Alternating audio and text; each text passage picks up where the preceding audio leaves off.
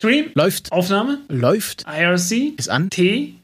Kaffee? Äh, bei dir hoffentlich, bei mir nicht. Hm. Okay. Die Fenster? Sind dunkel, weil es draußen dunkel ist. Geht mir ähnlich. Und die Planeten? Ich habe durchgezählt, es sind neun Stück. Los geht's. Echt? Hm. 12, 11, 10, 9. Ignition sequence starts. 6, 5, 4, 3, 2, 1, 0. All engine running. Liftoff. We have a liftoff.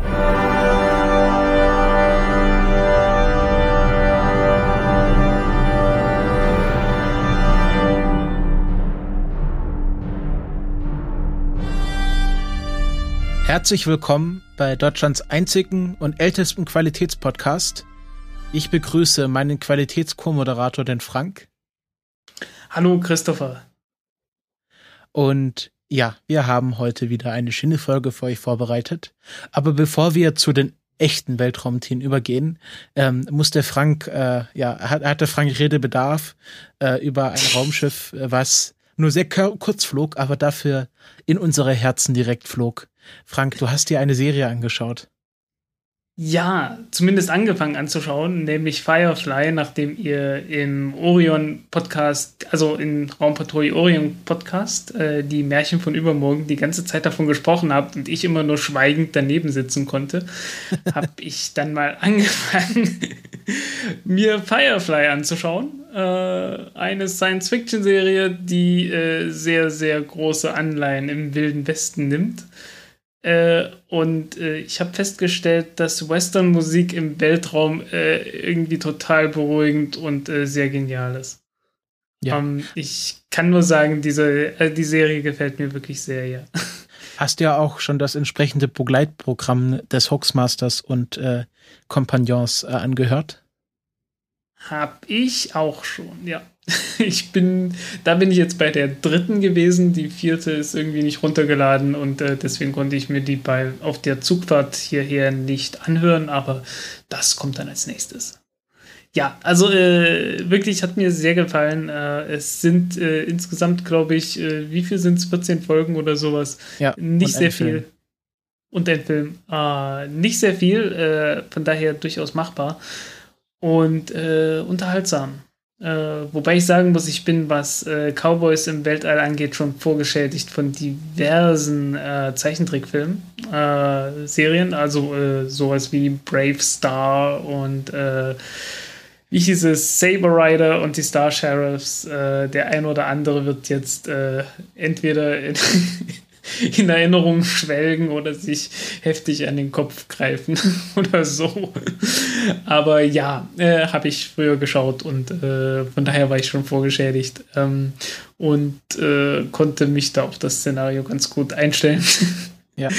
Aber wie dem auch sei, ähm, es gibt auch äh, eine Welt, in der man in den Weltraum fliegt und dort keinerlei Cowboys anzutreffen sind. Naja, also der Malcolm Reynolds, also sind ja alle schon sehr westernartige Figuren. Also wir haben den, den Cowboy, wir haben den Arzt, wir haben die, äh, ja. die Hure mit einem Herz aus Gold. Also das ist ja schon äh, sehr klassische Western-Stereotypen. Noch viel mehr als bei anderen Western-Sci-Fi-Serien. Ja, aber ich meinte eigentlich eher, wir sollten zu den normalen Themen übergehen. Wer sich angucken wird, will, der, der wird sicherlich sehr viel Spaß haben. Ja, und ich nehme an, dass die meisten unserer Hörer das schon gesehen haben. Äh, kommen wir zum Kalenderblatt und äh, da sind wir in der gleichen Zeit wie, ich weiß gar nicht, ja, ungefähr zu der Zeit, ich wo glaub, auch Firefly 2003, 2003 war die Serie schon zu Ende, von daher, äh, wir sind schon danach. Nee, aber da flog ja äh, besagtes Objekt durch das All oder? Genau. Start war 2003, genau. Ähm, ja, die August, Rede ist. August 2003, ja. äh, da war ich sogar dabei. Oder war es Juli oder so? August 2003, Im, im, da war ich dabei. Ja, okay. Also im, im Sommer 2003 auf jeden Fall. Ein, ein ich kann sogar die genau. Lange. 7. Juli 2003, 3.18 Uhr Universal Time Code. Ja, äh, es war jedenfalls äh, ein sehr warmer Sommer und äh, ich hatte sehr viel Zeit. Es war gerade die, die Schule, ich war gerade mit der Schule durch. Ne? Und äh, ja, jede Menge Zeit gehabt, ne? 2003. es war eine andere Zeit. Ja, eine sehr andere Zeit. Und da startete eine äh, Delta 2 Heavy-Rakete mit äh, dem Raumschiff, das auch den Mars Rover Opportunity beherbergte und zum Mars flog. Und genau. der ist dann gelandet, und zwar am 25. Januar, also heute vor elf, äh, zwölf Jahren. Und der fährt immer noch rum, da oben. Ja. Total erstaunlich. Ähm, also es geht um den äh, um den äh, einen Zwillingsrover Opportunity. Ähm, es gab ja zwei der Sorte, die ungefähr gleichzeitig gestartet sind, Sie, mit dem Namen Spirit und Opportunity. Die Namen entstanden, äh, wie schon äh, des Öfteren, durch einen äh, Schreibwettbewerb und eine Drittklässlerin, ähm, eine ja mit, äh, glaube ich, russischen Eltern hat ähm, ja die, die, die Namensgebung gewonnen Sie hat dann so erzählt, also sie war, lebte dann irgendwie im Waisenhaus in Russland und wollte unbedingt nach Amerika und äh, für sie äh, repräsentierte Amerika Spirit und Opportunity. Und äh, mit diesem pathetischen äh, Essay hat sie dann äh, die Namensgebung gewonnen. Genau. Start war äh, 2003, Landung heute vor zwölf Jahren. Ähm, und seitdem ist äh, Opportunity ziemlich genau ein Marathon gefahren, nämlich bis äh, 21. August 2015, ich glaube, das waren die letzten Daten, jedenfalls in der Wikipedia, äh, bewegte er sich 42,45 Kilometer mit einer Durchschnittsgeschwindigkeit yep. von ähm, 89 Millimetern die Sekunde. Das ist noch schneller, sehr viel schneller als eine Schnecke. Also da, da kann keine Schnecke mithalten. Nee, also das nicht. Und, äh, und da, er fährt noch im ersten Gang. Also er könnte ganze fünf Zentimeter die Sekunde schaffen, wenn er will. Ja, wenn er will und äh, wenn es die Software zulassen würde. Aber ich glaube, das wird etwas schwierig, äh, weil ähm, die ist noch nicht sonderlich intelligent und äh, die Rechenkapazitäten von den Dingern sind ziemlich eingeschränkt. Na, ich, ich glaube, ich glaub, sie er könnte das schon, also sie würden, sie würden nicht schreiben, er könnte 5 Zentimeter pro Sekunde fahren und dann äh, einen Computer nur reinbauen, der 0,89 Zentimeter die Sekunde schafft. Aber Nein, äh, äh, die, die, es geht ja um, um äh, Hazard Avoidance, also ah, äh, um ja, die, ja, die ganze das, Frage. Das, äh, das meine ich. Also sie fahren den aus Vorsichtsgründen nur so langsam. Ähm, ja. Um, ähm, aber äh, er hat doch mehr geschafft als äh, sein Zwilling äh, Spirit, der, glaube ich, 2006 ja. in eine Düne gefahren ist und nicht mehr rausgekommen Nee, das, das war später. Ich, 2009. Ich würde auch denken. Also ich, ich glaube, also ein paar Jahre länger hat er schon durchgehalten. Äh, genau, ich, ich weiß, warum ich auf 2006 gekommen bin. 2006 ähm, ist nämlich äh, Opportunity in die Düne gefahren und sie haben über sechs Wochen hinweg ähm, äh, Testversuche im JPL angestellt und dann mit sehr, sehr vorsichtigen Lenkbewegungen ihr Opportunity aus der Düne wieder rausbekommen. Ähm, ja. Und da, da sah schon mal ganz kurz sehr schwarz aus für den kleinen Rover, obwohl so kleiner ist er gar nicht. Also er hat schon, ja, sagen wir mal, die Größe von einem Cat-Car. Äh, Im mhm. Vergleich natürlich zu, zu Vorgänger äh, Sojourner äh, natürlich doppelt, also wesentlich größer. Ähm, und ja, also, aber Curiosity ist halt äh, mittlerweile der größte. Aber Opportunity ja. hat den hat den Streckenrekord von äh, Rovern hält oder hält ja. ihn immer noch. Ich, ich hat, muss halt sagen, ich, äh, Opportunity und Spirit, äh, weil ich da halt schon dabei war äh, früher und äh, das Ganze war für mich relativ aufregend. Ähm, ich meine, äh, da, da gab es dann so die allerersten Video-Livestreams von NASA TV äh, mit Auflösung von 160 äh, mal 120 Pixeln und so. Äh, und, und da war man schon froh drüber, wenn das lief und äh, stabil war und so. Und da war ich dabei und äh, habe gechattet mit jemandem von der NASA, glaube ich, äh, so im IRC und so. Äh, sehr schöne Erinnerungen auf jeden Fall. Und äh, deswegen sind Spirit und Opportunity sind für mich so die echten Rover und Curiosity ist halt nur so der, der Neuankömmling, der, naja, der ist noch nicht ganz echt der, der hat, der hat sich noch nicht seine Sporen verdient. Genau. ähm, ich weiß auch nicht. Ich habe dich ja im Vorgespräch gefragt, ob du das Mission Patch von äh, Opportunity kennst. Ja, und ich habe keine Ahnung. Äh, ähm, beziehungsweise vielleicht kenne ich es sogar, aber äh, ich schicke dir mal einen Link, dann wirst du es sofort erkennen. Wir hatten äh, die, ich poste es mal in den IRC-Chat. Wir hatten die entsprechende Persönlichkeit, mhm. die auf dem Mission Patch drauf ist, schon mal im Podcast als Einspieler gehabt. Es ist Duck Dodgers. Duck Dodgers, wer hätte es gedacht? Also Duffy Duck in seiner Rolle als Duck Dodgers, der eine äh, amerikanische Flagge hält. Ähm, und auf der, da steht NASA Boeing JPL Cornell Red Planet Gladiators. Ähm, und ich hoffe nicht, dass sie äh, zuerst äh, Opportunity im Rückwärtsgang hatten. ähm, Äh, weil wer die entsprechende Folge kennt, der weiß, von was wir reden.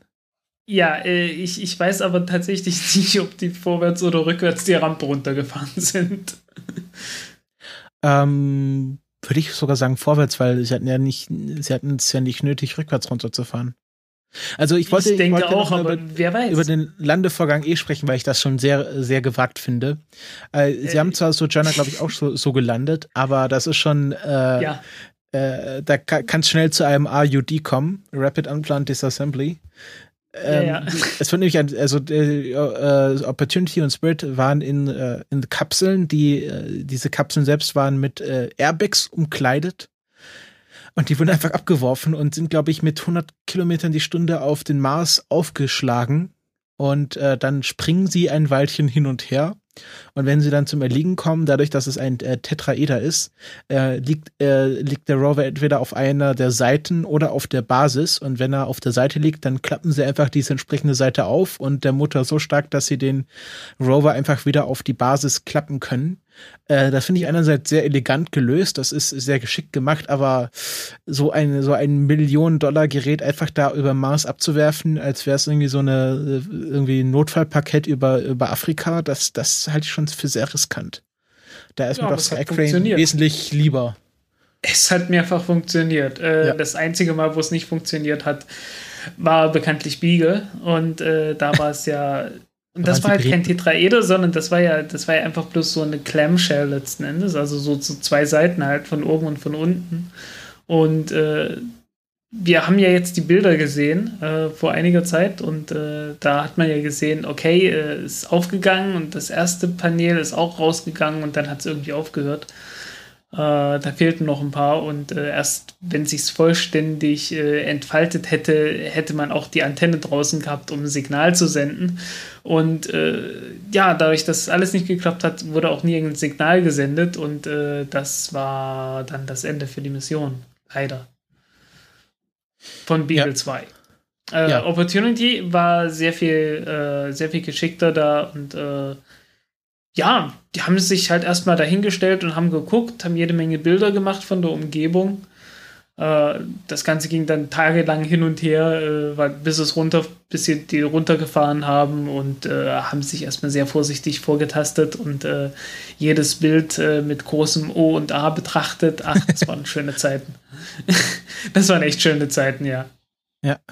Ähm, eine der Aufgaben waren äh, unter anderem äh, Meteoriten auf dem Mars zu finden, um Nachweis für exo, exoplanetare äh, mit, Metalle zu finden. Sie haben dann auch den Heat Shield äh, Meteorite Ja. gefunden.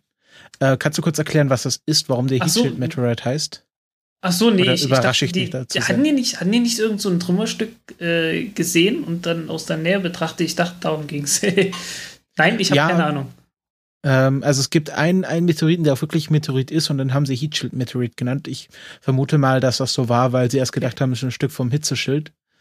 Ähm, äh, auf jeden Fall äh, hat äh, äh, Opportunity sehr viel Maßarbeit geleistet und äh, wird einfach nur darunter zusammengefasst, dass es äh, zahlreiche Entdeckungen gab. Äh, hauptsächlich, äh, wir haben unser Lieblingsthema wieder Wasser auf dem Mars und äh, frühere Wasserkrater und alles Mögliche. Also alles, was man so am Mars äh, entdecken kann, hat Opportunity mindestens einmal angeschaut. Und die haben, und die haben, äh, die haben halt mindestens zwei oder drei große Krater angefahren, so, so nach und nach. Ich weiß gar nicht, welcher von den beiden, ob Spirit oder Opportunity war. Einer von den beiden ist in einem kleinen Krater gelandet.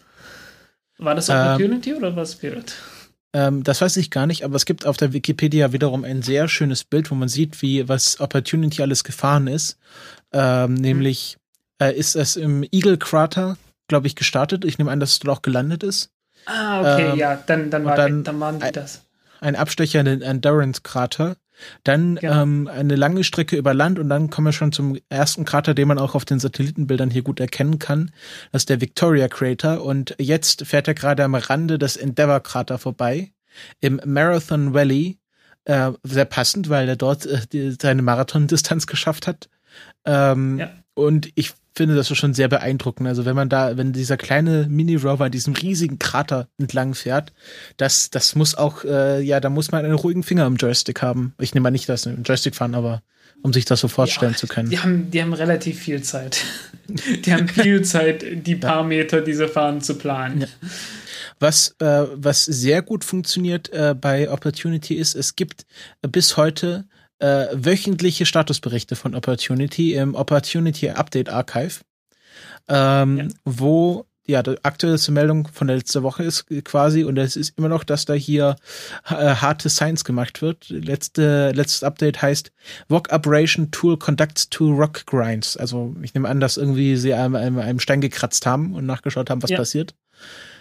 Ähm, ja, die haben, die haben halt in, äh, die haben halt erstmal was zum Abra äh, irgendwie so, ja, letzten Endes, äh, ein Dremel letzten Endes, um es mal despektierlich zu sagen, äh, und äh, können sich dann halt anschauen, wie die, äh, wie die Steine, also unterhalb der Verwitterungskruste äh, aussehen. Und äh, ich glaube, die haben auch so eine Art Mikroskop, das sie draufsetzen können. Ja. Äh, ja. Und ja, ist sehr hilfreich. Und auch Spektrometer, glaube ich, und sonstigen Kram. Ja, ja, das, das, das Standard Repertoire halt. Ja, das war Opportunity, der, der kleine Rover, der sich äh, äh, tapfer gegen die Mars-Einflüsse äh, widersetzt. Er hat auch mehrere Sandstürme schon überlebt. Ähm, was ja, natürlich mit Solarpanelen immer eine, äh, immer eine so eine Sache ist. Ja, und äh, die haben halt festgestellt, okay, äh, es passiert zwar, dass sich jede Menge Staub ansammelt, aber es gibt auch immer wieder äh, Windereignisse, die letzten Endes dann nicht mehr Staub äh, draufhauen, sondern äh, den Staub wieder wegblasen. Und äh, ja, das war eine erstaunliche Erkenntnis. Da, damit hatten sie nicht gerechnet. Die hatten eigentlich, soweit ich weiß, hatten die damit gerechnet, dass halt äh, sich die Solarpaneele nach und nach mit Staub zusetzen und irgendwann war es das dann halt. Ja, aber, also die ursprüngliche äh, Mission war für 90 äh, Souls, also 90 Mars-Tage. Ja, angelegt. das ist halt auch immer so, ne? Äh, nicht so ganz ernst zu nehmen. Also meistens äh, machen es halt, äh, wird halt, werden die, die Missionen halt dann doch auf Länge ausgelegt und die Ziele werden halt recht tief gestapelt. Okay. Ja, dieser ganze Wikipedia-Artikel liest sich für eine einzige Werbebroschüre für Opportunity. Also da hat wohl jemand sehr enthusiastisch über Opportunity geschrieben. Ja, oder einfach von der NASA alles, alles mitgenommen. okay, kommen wir zu äh, unseren Hauptthemen. Und das erste Thema äh, ist eines meiner Lieblingsthemen, was mich in letzter Zeit sehr glücklich gemacht hat. Äh, Space Mold. Nee, warte, äh, nee, wie ging es? Ähm, Mold from Outer Space. Ähm, genau. Wir hatten ja schon mal Schimmel darüber. Vom, äh, Schimmel im Weltraum. Schimmel im Weltraum. Wir hatten ja schon mal darüber berichtet, dass. Und nein, ähm, wir reden nicht von weißen Pferden. Ah, wir hatten ja schon mal davon berichtet, dass ähm, es gerade auf der ISS ein Veggie- oder Veggie-Experiment gibt. Uh, und da war ja die. Ich muss mich, ich muss mich entschuldigen, was das angeht. Äh, die nennen das tatsächlich Veggie. Ich habe okay. mich dann auch irgendwie etwas. Ich fand das verwirrend. Ein Pflanzenexperiment, nennen wir es so.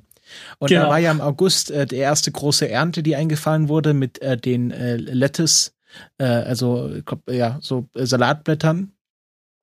Und ja. ähm, sie hatten noch ein zwei, quasi ein zweites Experiment für dieses, Ex also es gibt halt diesen Experimentkasten, der 2014 installiert wurde, der halt dazu ausgelegt ist, um Pflanzen dort zu züchten. Und dann bekommen die halt immer so Päckchen mit, mit neuen äh, Pflanzen, ja, so Plastik, äh, so Plastiktütchen, wo halt die Erde drin ist und dieser Samen, weil man kann ja schlecht ein offenes Beet in der ISS anlegen. Ähm, das geht nur im Film. Und da haben sie jetzt noch äh, Zinnia-Blumen angepflanzt. Das äh, sind ja so gelbe bis rosa Blumen, ähm, die deswegen ausgewählt wurden, weil die, weil man die sehr gut mit Tomaten vergleichen kann. Also durch den, durch die Zucht dieser ja. Zinnia-Blumen lernt man sehr viel darüber, wie man äh, Tomaten im Weltraum anbaut. Und generell halt. Man Pflanzen. allerdings auch direkt Tomaten nehmen können, aber ich glaube, die Blumen sind äh, auf jeden Fall die bessere Wahl gewesen. Äh, allein schon, weil sie schöner sind. Es gibt ein paar sehr, sehr schöne Fotos davon. Genau. Weil die blühen äh, auch. Ja, jetzt, jetzt noch nicht alles vorweg. Brauchen wir hier eine Klimax.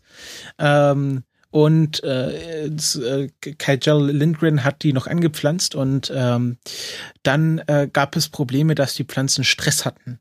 Äh, und wenn die Pflanzen Stress haben, dann schwitzen die. Also jetzt sehr sprichwörtlich, äh, wenn zu viel, es hat sich irgendwie zu viel Druck in den Pflanzenzellen aufgebaut und dann wurde Wasser an den äh, Blättern, an den Randblättern aufgebaut. Ähm, und mhm. anscheinend hat sich auch Wasser in, in den, in den äh, Pflanzenkissen gesammelt, also in der Erde. Und ähm, was passiert, wenn, äh, wenn äh, biologisch, abbaubare, äh, biologisch abbaubare Materialien konstant nass sind und anfangen abzusterben? Natürlich, sie schimmeln. Ja. Ähm, das hätte man eigentlich verhindern können. Ähm, man hatte das Problem schon Mitte Dezember festgestellt und äh, wollte das eigentlich beheben. Man hatte da so einen kleinen, äh, so einen kleinen Propeller, mit dem man äh, die Pflanzen trocknen kann oder halt Luft zupusten kann.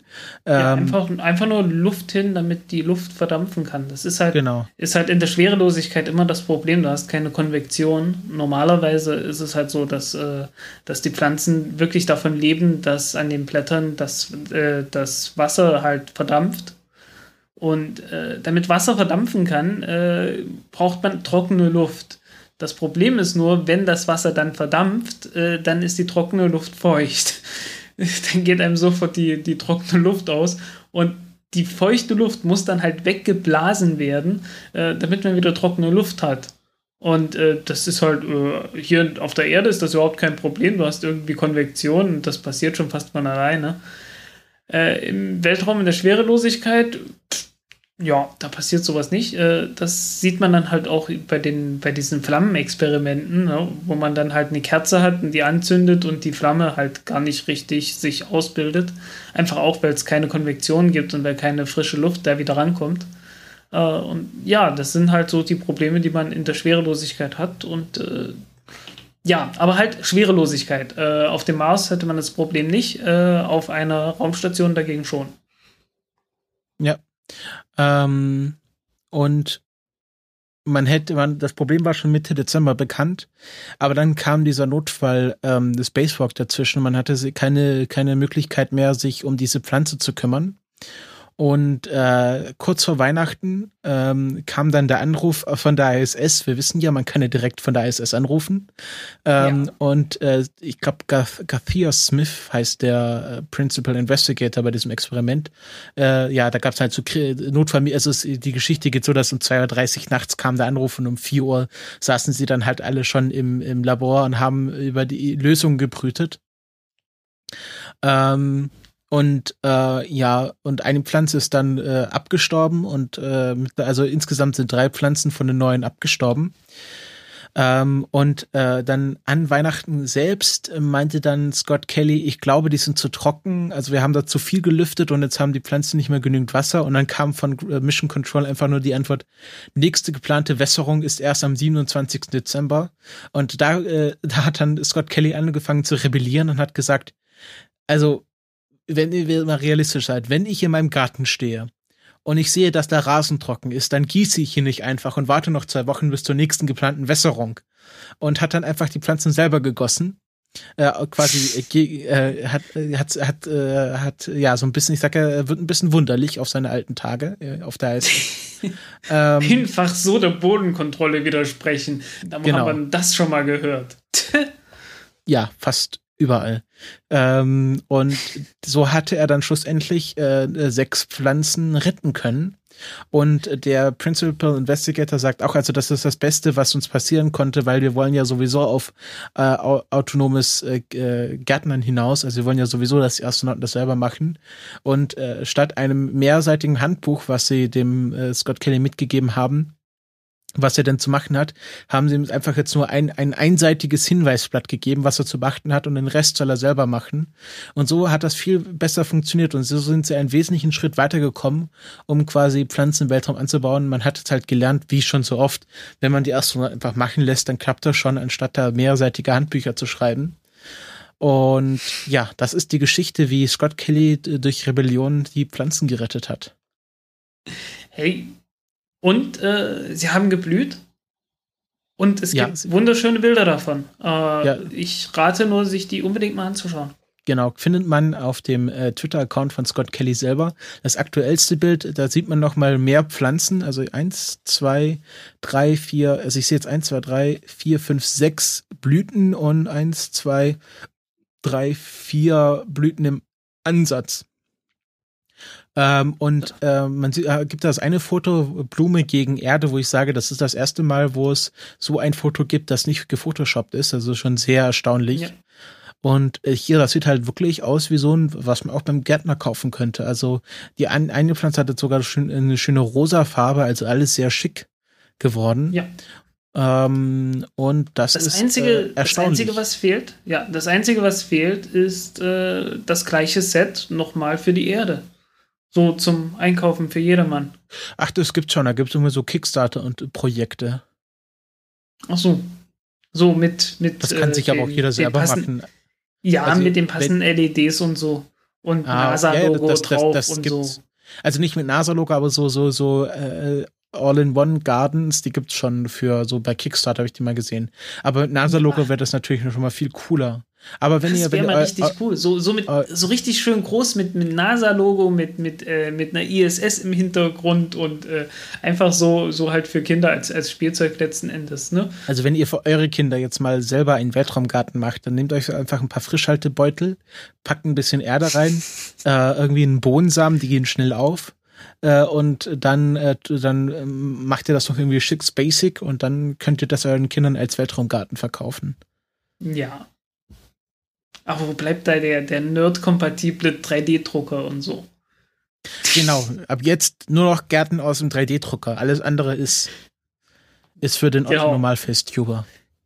Vielleicht, äh, vielleicht hört uns ja jemand zu, der, der irgendwie Zugriff auf sowas hat und äh, ein paar gute Ideen hat, wie man das Ganze irgendwie äh, so ein bisschen Weltraum-Science-Fiction-tauglich, 60er äh, äh, umsetzen kann. Genau. Wir haben die Idee, wir brauchen nur jemanden, der das umsetzen kann, der das ausarbeiten kann und das Geld dazu hat. Das, genau. Den Rest haben wir. Den Rest haben wir. Äh, wir bräuchten vielleicht noch jemanden, der das Ganze dann verkauft und so. Und, äh, genau. Ja, aber, aber, aber wir haben so. Wir haben sonst alles. Genau. Okay.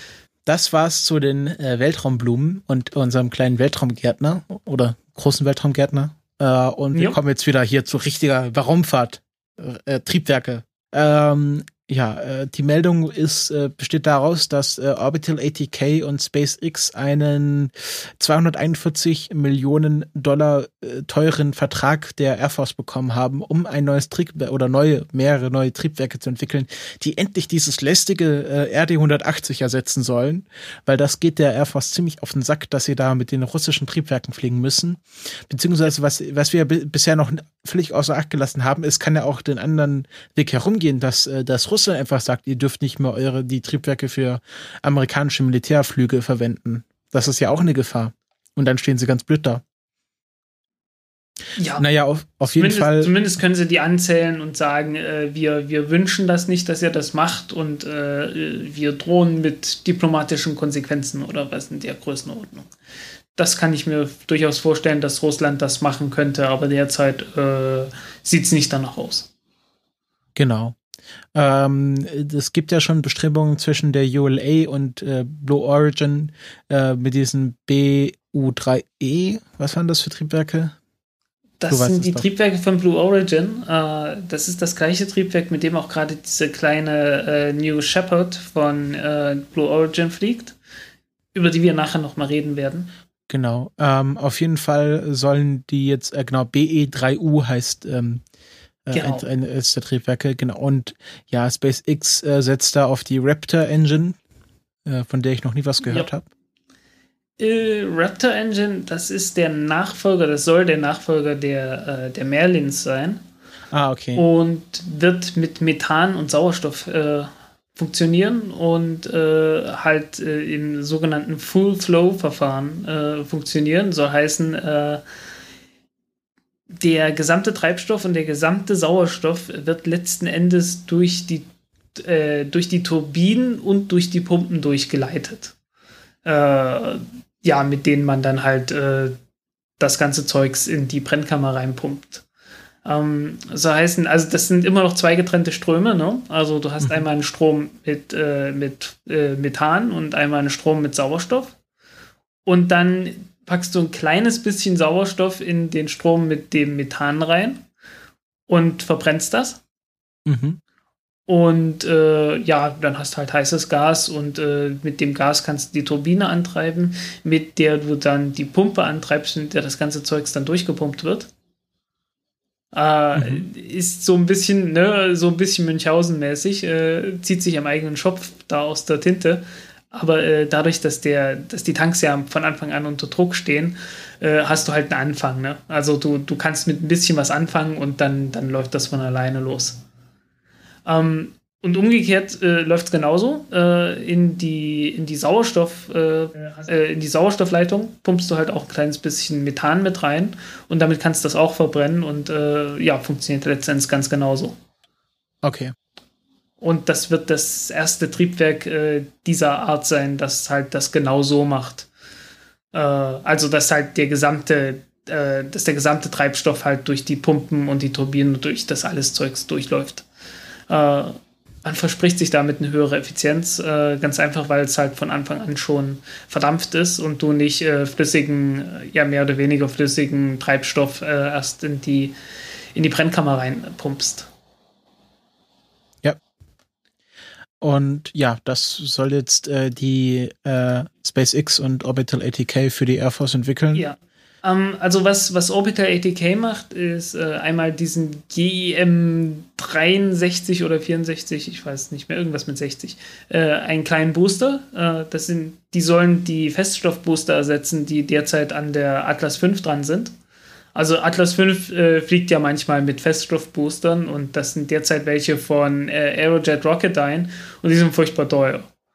Also wirklich ernsthaft teuer.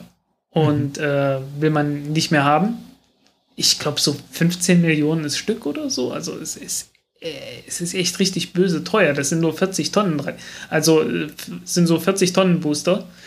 Und äh, vergleich das mal mit Ariane 6, was geplant ist. Äh, das sind 120 Tonnen Booster und die sollen sowas wie 10 Millionen Euro kosten.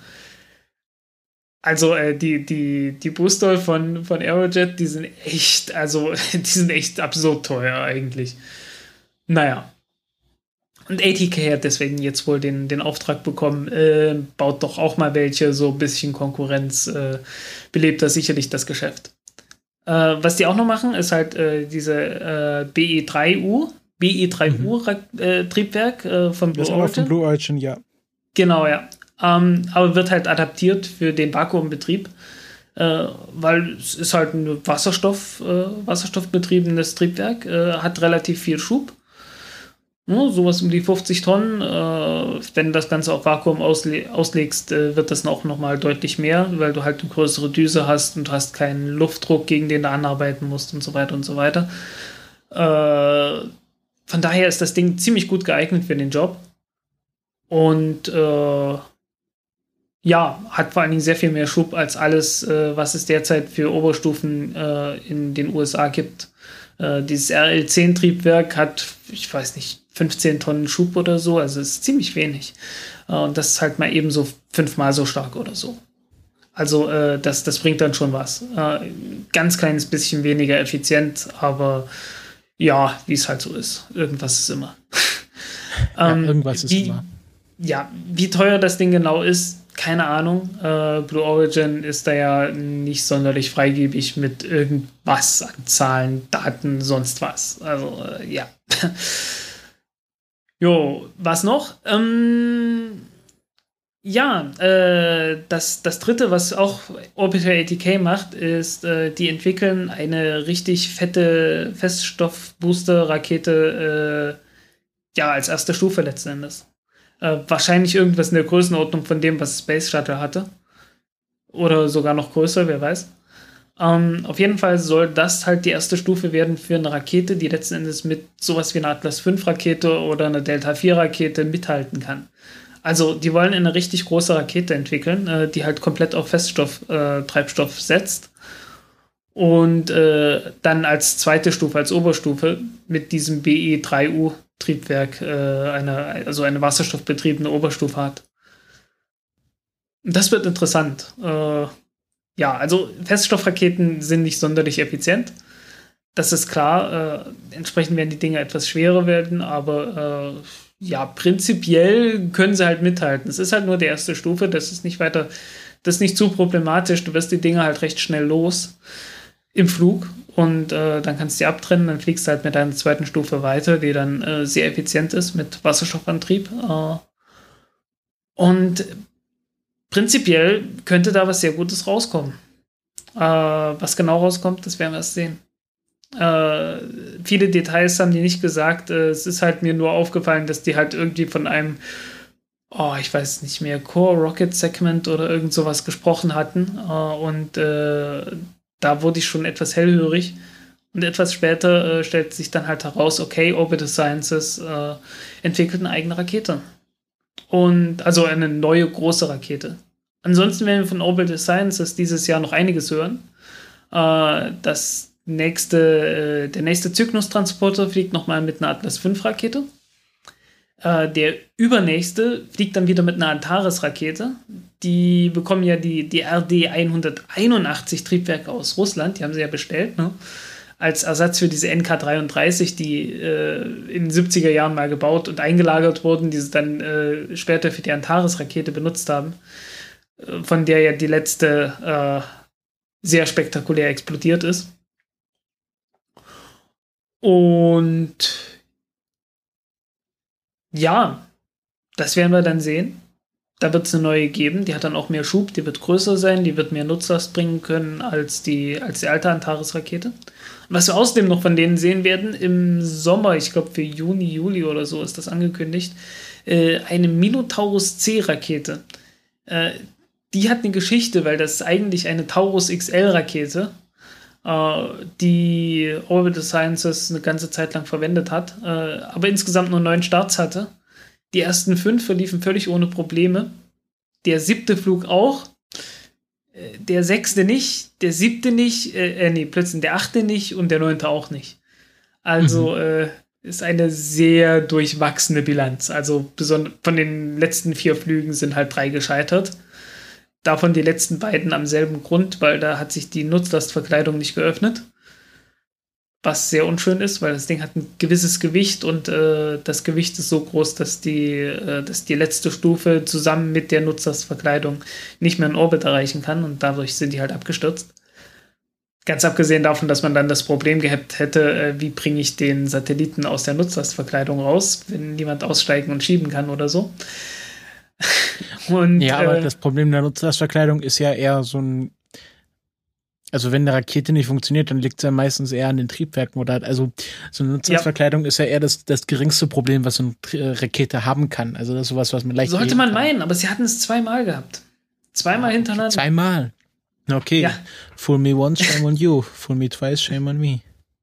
Ja, genau. Äh, und beide Male mit äh, ziemlich teuren NASA-Satelliten. Also die haben mal eben so über eine halbe Milliarde halt, haben die halt mal eben so einen Rauch aufgehen lassen. Das ist halt dann doch etwas ärgerlich. Äh, was dann wohl auch erklärt, warum sie das Ding umbenannt haben. Uh, ursprünglich war ja auch die Antares-Rakete uh, vom Namen her, vom Projektnamen her, hieß das Ding Taurus 2. Und das haben sie dann sein lassen, nachdem die Taurus XL halt uh, zweimal abgestürzt ist. Glaube ich zumindest. Es kann sein, dass das ein bisschen anders war. Ähm, ja, äh, wie gesagt, äh, neben dem RD-180-Triebwerk, äh, wie gesagt, es gibt noch eine ganze Reihe weitere Pläne.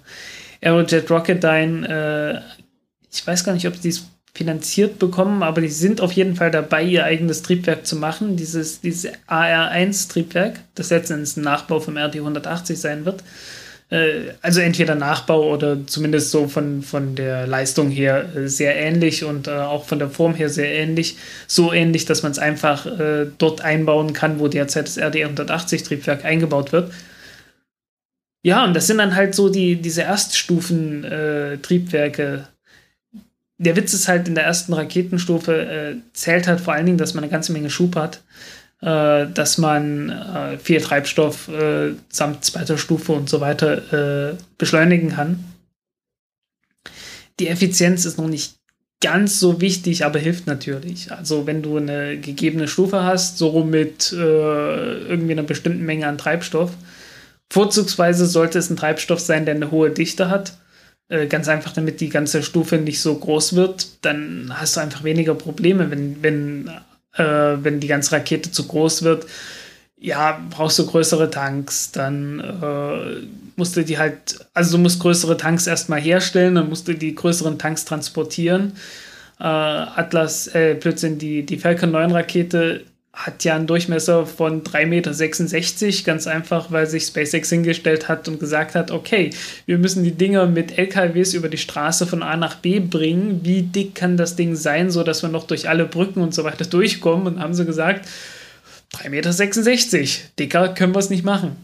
Äh, und von daher ist die Rakete dann halt ziemlich lang geworden. Würde man jetzt bei der Falcon 9 Rakete sagen, hey, ich habe eine tolle Idee. Wir tauschen einfach das Kerosin aus durch Wasserstoff. Wie wäre es? Wäre doch viel effizienter.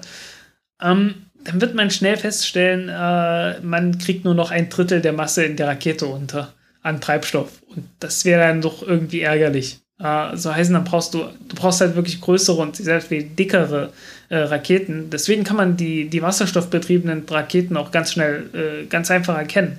Das sind die dicken Dinger. Also äh, wenn man sich so eine, wenn man sich so eine Delta 4 Rakete anguckt oder halt eine Ariane 5 Rakete anschaut, äh, fällt halt sofort auf, okay, die sind ziemlich, die sind irgendwie ziemlich dick, ne? Und äh, ja, das liegt halt daran, dass da Wasserstoff drin ist. Der ist halt sehr raumgreifend, äh, hat eine sehr geringe Dichte, irgendwie so. Äh, also der, der Wasserstoff selbst, sowas wie 70 Gramm pro Liter. Äh, der Sauerstoff ist natürlich sehr viel dichter, aber so im Durchschnitt beides zusammen kommst du halt auf eine Dichte von, ich glaube, etwas mehr als 300 Gramm pro Liter äh, ist sehr viel weniger, als was du halt bei Kerosin und Sauerstoff hast. Also Kerosin ist etwas leichter als Wasser, Sauerstoff ist etwas schwerer als Wasser. Im Durchschnitt kommst du ungefähr auf die Dichte von Wasser, also ungefähr, ungefähr 1000 Gramm pro, Kubik, äh, pro Kubikmeter äh, Raketentanks. Ähm, und damit wären natürlich auch die Raketen leichter. Ähm, du hast nicht den ganzen, die ganzen Probleme mit Isolation und so weiter. Äh, also kurz und knapp, äh, in der ersten Stufe willst du wenn es geht, vermeiden, dass du Wasserstoff drin hast. Ist in der zweiten Stufe sehr viel besser. Man hat es natürlich trotzdem gemacht, in die erste Stufe äh, Sauerstoff, äh, Sauerstoff und Wasserstoff zu verwenden, weil man halt irgendwie gedacht hat, äh, ja, das ist irgendwie so das Beste, was, was es gibt, aber da hat man halt äh, mehr auf äh, Effizienz geschaut als auf äh, Wirtschaftlichkeit. Und von der Wirtschaftlichkeit ist halt Kerosin oder auch Methan sehr viel besser. Also bei Methan büßt du noch mal so ein Viertel im Vergleich zu Kerosin ein von der Masse her, aber äh, das geht dann noch. Also insgesamt kannst du damit halt sehr viel leichtere Raketen bauen. Also so von der von der Trockenmasse her sehr viel leichtere Raketen und äh, auch sehr viel billiger. Ist eine sehr viel einfachere Technik einfach. Äh, der Umgang mit dem flüssigen Wasserstoff ist einfach ziemlich schwierig. Also äh, Elon Musk hat es halt einfach irgendwann dann als Pain in the Butt äh, äh, abgetan. Und äh, ja, ursprünglich sollte dieses Raptor-Triebwerk ja auch nicht mit, mit Methan äh, laufen, sondern halt mit Wasserstoff und sollte einfach bloß ein Oberstufentriebwerk sein. Aber es haben, haben sie dann halt aufgegeben, weil sie gesagt haben, okay, äh, das äh, bringt zu viel Scherereien, zu viele Probleme mit dem Wasserstoff, äh, was wir da machen müssen. wir lassen es erstmal sein. Wir konzentrieren uns erstmal darauf, dass wir die Kerosintriebwerke ordentlich hinkriegen und äh, ich kann nur sagen, das haben sie sehr, sehr gut gemacht. Und haben dann halt gesagt, okay, der Nachfolger ist dann halt äh, ein Triebwerk mit Methan. Methan hat den Vorteil, dass es nicht so viel, nicht so viel Kohlenstoff hat wie Kerosin. Verbrennt damit wirklich sehr viel sauberer. Äh, es bildet sich nicht, nicht so viel Ruß und so weiter. Und äh, ja, damit kann man dann fast alles genauso machen wie mit Wasserstoff. Allerdings mit weniger Problemen und mit weniger Effizienz. Dafür äh, hat man halt beim gleichen Volumen mehr als das Doppelte an, an Masse drin. So heißt die Leermasse von so einer Raketenstufe mit Methan ist letzten Endes äh, ungefähr halb so groß wie von einer Raketenstufe mit Wasserstoff. Und das ist echt hilfreich. Äh, Gerade bei ja, gerade halt bei einer Oberstufe, weil die, die letzte Stufe, die du irgendwie in den Orbit bringst, mit dem du deinen Satelliten in den Orbit bringst, die muss halt genau dorthin. Und jedes Kilo mehr, das du da drin hast, äh, geht halt bei der Nutzlast ab. Natürlich, Wasserstoff äh, ist halt so effizient, dass es das mehr als ausgleicht, aber dafür hast du halt die ganzen Probleme. Ne? Mit der geringen Dichte, mit der extrem niedrigen Temperatur und so weiter. Und äh, ja, und du brauchst größere Treib äh, du brauchst größere Raketentriebwerke, ganz einfach, weil die, weil die Brennstoffkammern, äh, also äh, es passt halt immer nur eine begrenzte Menge an Zeug in die Brennstoffkammer rein. Und wenn dieses Zeug, äh, weil da drin hast du Gas und äh, bei Gas ist es halt immer so, äh, umso schwerer die Moleküle sind, umso mehr passt an den Gas da rein bei gegebenem Druck und gegebener Temperatur. Ähm, wenn du da halt nur Wasserstoff drin hast, dann passt halt von der Masse her nicht so viel rein in die Brennkammer und äh, entsprechend kann auch nicht ganz so viel Zeug da hinten rauskommen aus der Brennkammer.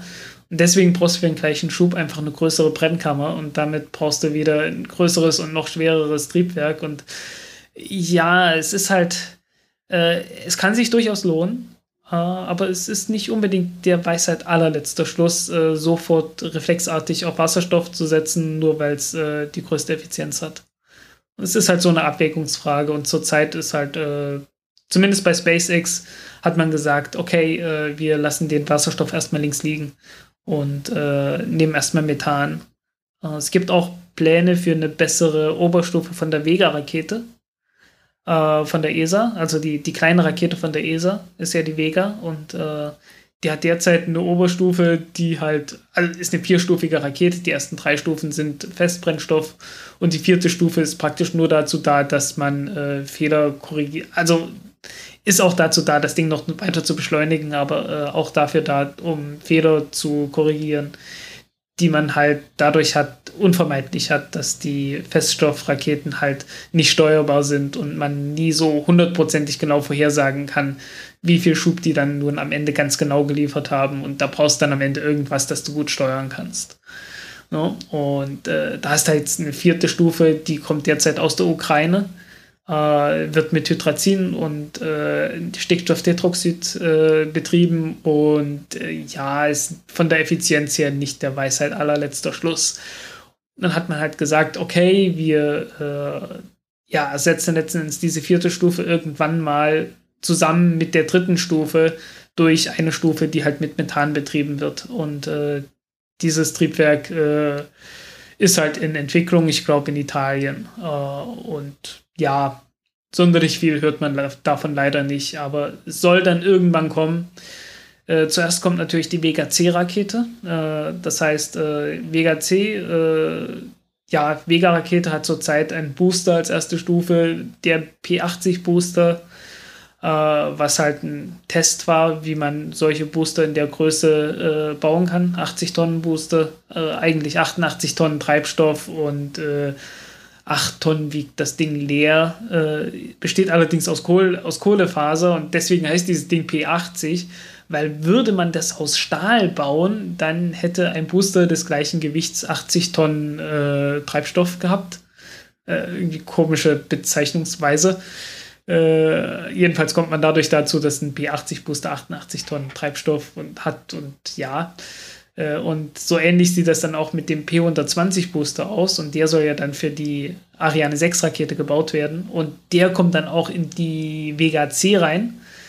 Äh, Vega C, C steht für Consolidated, also äh, für, ja, letztendlich, also dass die Vega C halt das gleiche Ding nimmt, was die Ariane 6 nehmen soll. Und, wird, und die Vega C wird als erstes mit diesem Booster fliegen. Also der wird dann schon getestet sein, bevor die Ariane 6 zum ersten Mal fliegt, was eine gute Nachricht eigentlich ist. Und äh, ja, die wird dann halt noch relativ klassischen Aufbau von den oberen Stufen haben und das will man dann später zur Vega E irgendwie enhanced oder evolved oder irgend so ein E halt, ne? Äh, also halt besser äh, ausbauen und das soll dann halt dieses äh, italienische äh, Triebwerk haben. Und wo wir jetzt bei Italien sind, äh, es gab einen Italian Job, habe ich gehört. Oben im Orbit. Ja. Ähm, ich habe das mal Italian Job getauft. ja, ich hab's ähm, gesehen. Äh, also, es war ja so, dass es einen Spacewalk von den Tims gab, Tim Peake und Tim Copra, der eine britischer ESA-Astronaut, der andere amerikanischer NASA-Astronaut. Ähm, und die sollten. Die wurden dann erstmal mit Nachnamen nur angesprochen, oder? Ich habe nicht zugehört. ich war nicht dabei. Wie, wie hat man das Namensproblem Aber, aber ich stelle es mir vor, dass es so war. Ja, ja auf jeden die Fall. Werden, äh, die werden sie nicht mit Tim angesprochen haben, so viel steht fest. Ja, ähm, auf jeden Fall, ähm, ähm, ja, haben die, äh, was haben die eigentlich gemacht? Ich weiß nur, dass sie Kabel für den International Docking Adapter an, äh, an der ISS angebracht haben. Äh, ging es da nicht? Um, warte mal, äh, ging es da nicht dabei darum, dieses ausgefallenes, äh, die ausgefallene Stromversorgung von dem einen Sonnensegel zu ersetzen oder war das davor ja. schon? Ist, auch, ist ja auch egal, wir sollen ja nicht mehr so viel live recherchieren. Ähm, was dann aber passierte ist, dass ähm, die Meldung kam, Wasser im Helm. Und seit der äh, ja, beinahe fatalen EVA von Luca Parmigiano, dem italienischen ESA-Astronauten, Klammer Moment, ja. Ähm, äh, das äh, ja äh, beinahe unschön ausgegangen wäre, weil sich dort auch Wasser im Helm gesammelt hat, äh, sind die äh, Ingenieure in Mission Control sehr zimperlich, wenn es um Wasser im Helm geht. Und ähm, ja, man hat dann die Mission vorzeitig abgebrochen. Ähm, es war auch eine, ja, es war jetzt keine so tragische Entscheidung. Der, gro der große Teil der Aufgaben haben sie schon erledigt. Ähm, ja, es fehlen jetzt halt noch ein paar Kabel für diesen International Docking Adapter. Und äh, also man hat dann erst gesagt, ja, jetzt äh, versuch doch mal das Wasser zu schmecken. Ob es jetzt Schweiß ist oder irgendwie Kondenswasser, also das wollen sie erst wissen. Und was, was äh, Tim Copra dann gemacht hat, er hat sich mit beiden Händen an der Reling festgehalten und dann den ganzen Anzug geschüttelt, so dass ein bisschen äh, Wasser in sein Gesicht kam, dass er dann so ablecken konnte. Und ähm, das hat wahrscheinlich das Problem dann noch viel verschlimmert, weil sich dann erst dadurch dieser Film auf seinem, äh, auf seinem Visor gebildet hat.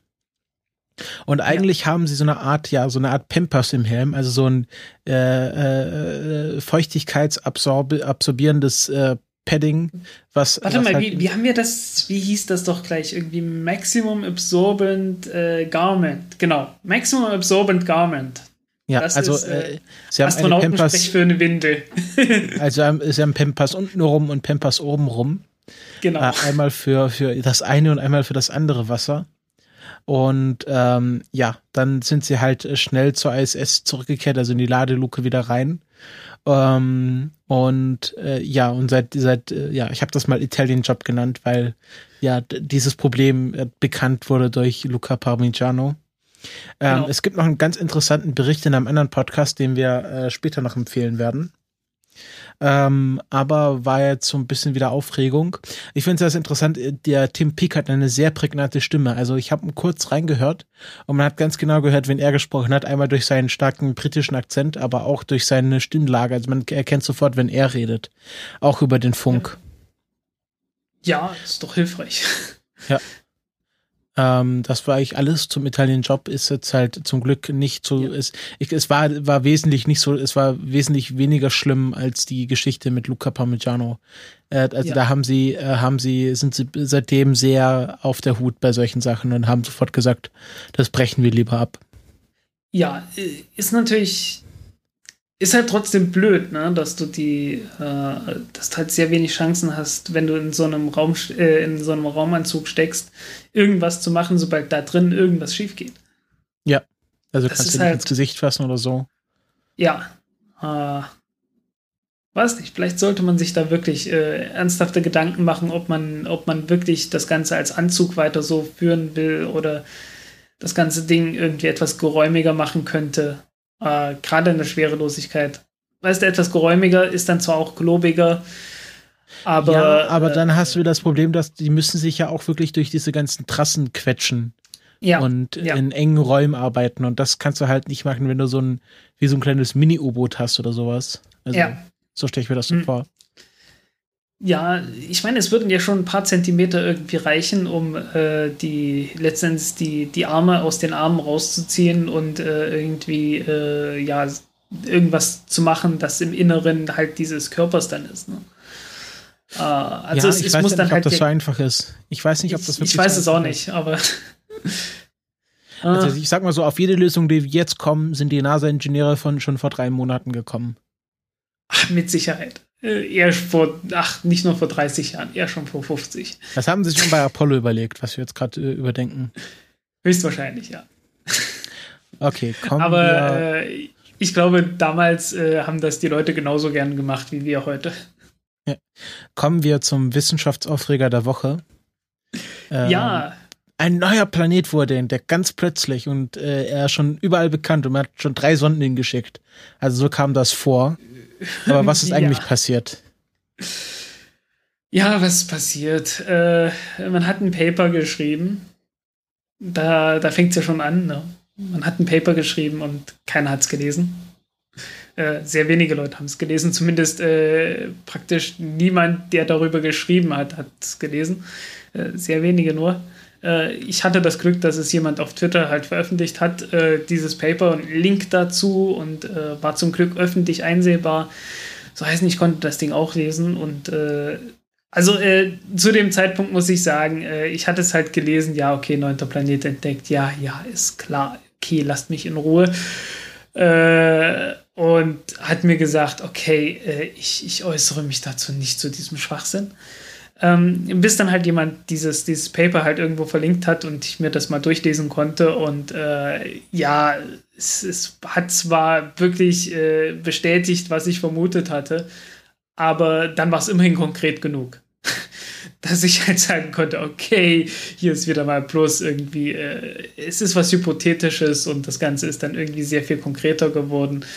Äh, über diverse Stufen. Ne? Presse ist ja immer so ein bisschen, äh, so ein bisschen stille Post. Äh, dass dann am Anfang war es die Theorie und am Ende war es dann halt der Planet, der schon entdeckt war. Mhm. Äh, lass mich mal das ja. kurz rekapitulieren aus der Sicht eines Laien, der das Paper jetzt nicht gelesen hat. Okay. Ähm, also was sie entdeckt haben, äh, war, dass es äh, in der Region des Kuiper Belts äh, äh, eine, ja, so eine komische freie Stelle gibt oder äh, also, dass da ein, eine Lücke quasi ist, die sich nur dadurch erklären lässt, dass da von Zeit zu Zeit mal ein Planet durchfliegt und alles, was da rumfliegt, einsammelt? Nee, eigentlich nicht. Okay, dann habe ich es falsch verstanden. Ja, äh, es, es war ja so, also man, man kennt ja jetzt schon, im, im Kuipergürtel kennt man ja jetzt schon eine ganze Reihe von Asteroiden, die so mehr oder weniger um unser äh, Sonnensystem herum gurken und äh, das auf relativ kreisförmigen bis elliptischen Bahnen. Äh, der äh, New Horizons wird demnächst ein äh, ja, anfliegen, der, glaube ich, in 40 astronomischen Einheiten Entfernung auf einer ziemlich kreisförmigen Bahn um die Sonne herumfliegt. Äh, die sind ganz normal, das ist so erwartet und fertig. Also das ist, da ist nichts Besonderes. Äh, es gibt aber welche, die sind auf einer sehr elliptischen Bahn. Fast schon wie ein Komet, bloß halt nicht wie ein Komet, der halt in die Nähe der Sonne kommt, sondern eher wie ein Komet, der halt äh, so in etwas größere Entfernung als Neptun kommt und dann halt wieder zurück nach draußen fliegt. Also äh, halt Asteroiden, die halt weit draußen sind, auf einer sehr, sehr elliptischen Bahn, die so auf, naja, die 40-fache Erd, also die so irgendwie sowas kommt wie, ja, 40 oder 50-fache Entfernung zwischen Erde und Sonne. Also 40 bis 50 astronomische Einheiten, wie man sagt. Und dann halt bis rausfliegen auf, ja, 102, 150 astronomische Einheiten, 250 astronomische Einheiten einer auch bis 500 astronomische Einheiten und also auf einer sehr eierförmigen Bahn letzten Endes. Ne? Und äh, davon kennt man genau 13 Stück. Und die 13 Stück äh, befinden sich auf ziemlich genau einem Viertel des Himmels. Also nur auf einem Viertel, äh, äh also nur praktisch nur auf einer Seite äh, ja, der Sonne äh, sind, also die, diese Ellipsen. Ne? Die Ellipsen, also die, die fernen Teile der Ellipsen sind halt alle auf einer Seite von der Sonne und nicht auf der anderen Seite. Das, das verteilt sich überhaupt äh, total ungleichmäßig. Mhm. Und äh, das und noch ein paar andere orbitale Parameter, äh, die ich jetzt so nicht beschreiben möchte, kann, ist mir jetzt zu viel. Äh, lest euch mal den, den Artikel durch. Ähm, letzten Endes, äh, es gibt da eine Übereinstimmung von den diversen Parametern, die äh, etwas zu groß ist, als dass man sagen kann, okay, die sind irgendwie zufällig verteilt und wir haben halt nur Pech gehabt, dass die halt jetzt alle gerade auf der einen Seite waren. Mhm. Und man sucht jetzt halt nach Erklärungen. Okay, wie kann sowas zustande kommen? Und eine Möglichkeit, und eine ernsthafte Möglichkeit durchaus, ist halt, dass da draußen noch ein Planet ist, der äh, relativ weit weg ist. Und äh, ja, wie weit genau, also äh, halt irgendwo noch ein Stück weiter, als was diese, als diese Asteroiden sind. Also muss schon, also der, der nächste Punkt, an den dieser Planet käme, müsste schon einige hundert astronomische Einheiten weg sein. Und, also da, äh, der, wo jetzt Voyager 2 ist. Ja, sogar doppelt so weit weg ungefähr. Doppelt oh. so weit weg wie die Voyager-Sonden ungefähr. Das wäre der nächste Punkt überhaupt, mhm. was dir rankommt. Und äh, ja, der, der weit, am weitesten entfernte Punkt ist halt noch viel weiter draußen. Also es sind ein paar tausend astronomische Einheiten. Äh, da sind wir dann schon, also äh, so maßstabsmäßig, äh, eine, ein Lichtjahr sind sowas wie 60.000, 60, 70.000 astronomische Einheiten. Okay, und äh, die gehen dann halt raus auf 1000, ein paar tausend astronomische Einheiten. Also das sind dann schon relevante Größen, langsam, langsam aber sicher. Ne?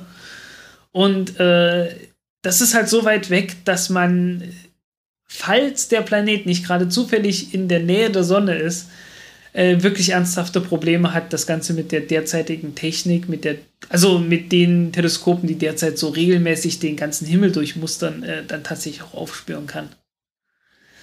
Äh, das ist dann halt schon ein ernsthaftes Problem und äh, deswegen ist es halt überhaupt möglich, dass so ein Planet äh, theoretisch existieren kann und praktisch noch nicht entdeckt wurde.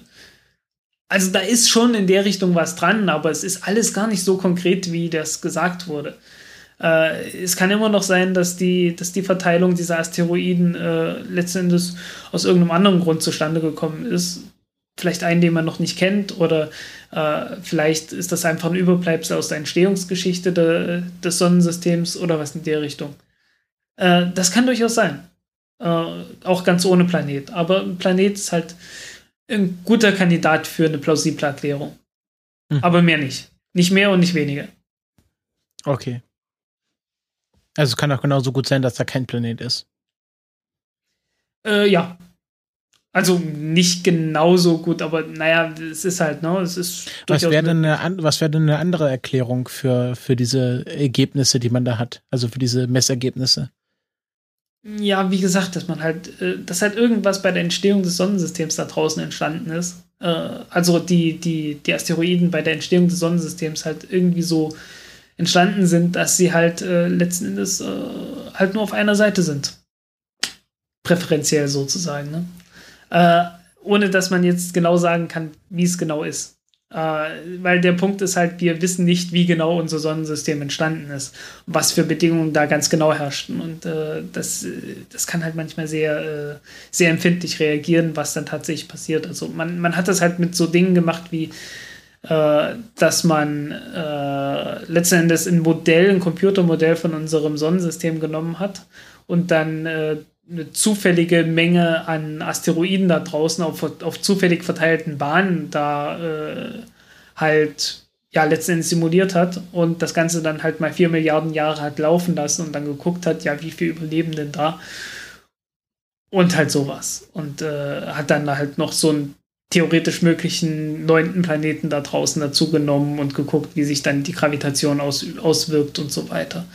Und wie gesagt, es ist halt möglich, dass äh, irgendwie äh, aus irgendwelchen Gründen bei der Entstehung des Sonnensystems halt da irgendwo sich ein Klumpen gebildet hat und äh, jetzt halt viele Asteroiden gerade in so einem komischen Orbit halt sich ansammeln. Kann passieren, wer weiß. Also, das ist halt wie gesagt, es, es besteht die Möglichkeit. Äh, es ist halt so klassische, wirklich klassische Forschung, klassische Wissenschaft. Ne? Du hast eine Hypothese und jetzt bestätige die mal oder halt nicht. Und es gibt halt zwei Möglichkeiten. Äh, du kannst einmal zufällig diesen Planeten entdecken oder du kannst dich dem Ganzen annähern, indem du halt einfach noch mehr Asteroiden da draußen im Kuipergürtel findest, äh, die dann halt mehr Daten liefern, so dass du das vielleicht festnageln kannst, wo der Planet sein könnte. Weil derzeit hast du 13 Asteroiden und äh, das reicht halt nicht. Das, das ist halt, damit kannst du ein bisschen rumrechnen und theoretisch irgendwelche Aussagen machen, aber du kannst nichts sehr Konkretes machen. Ja. Okay. Ich weiß nicht, äh, wie hat sich das für dich dargestellt? Bist, äh, ich, ich schätze mal, du hast dann irgendwann gelesen, was ich so geschrieben habe, ne? Oder was, was genau, ich habe auf, auf deine, auf, hat. Ich habe einfach darauf mhm. gewartet, wie, äh, wie bei Ralf Stockmann oder bei Tim Pritloff das Update erst freigegeben werden muss. Äh, mhm. Warte ich darauf, bis äh, meine Physiker oder Astronomen des Vertrauens äh, die Wissenschaft freigeben.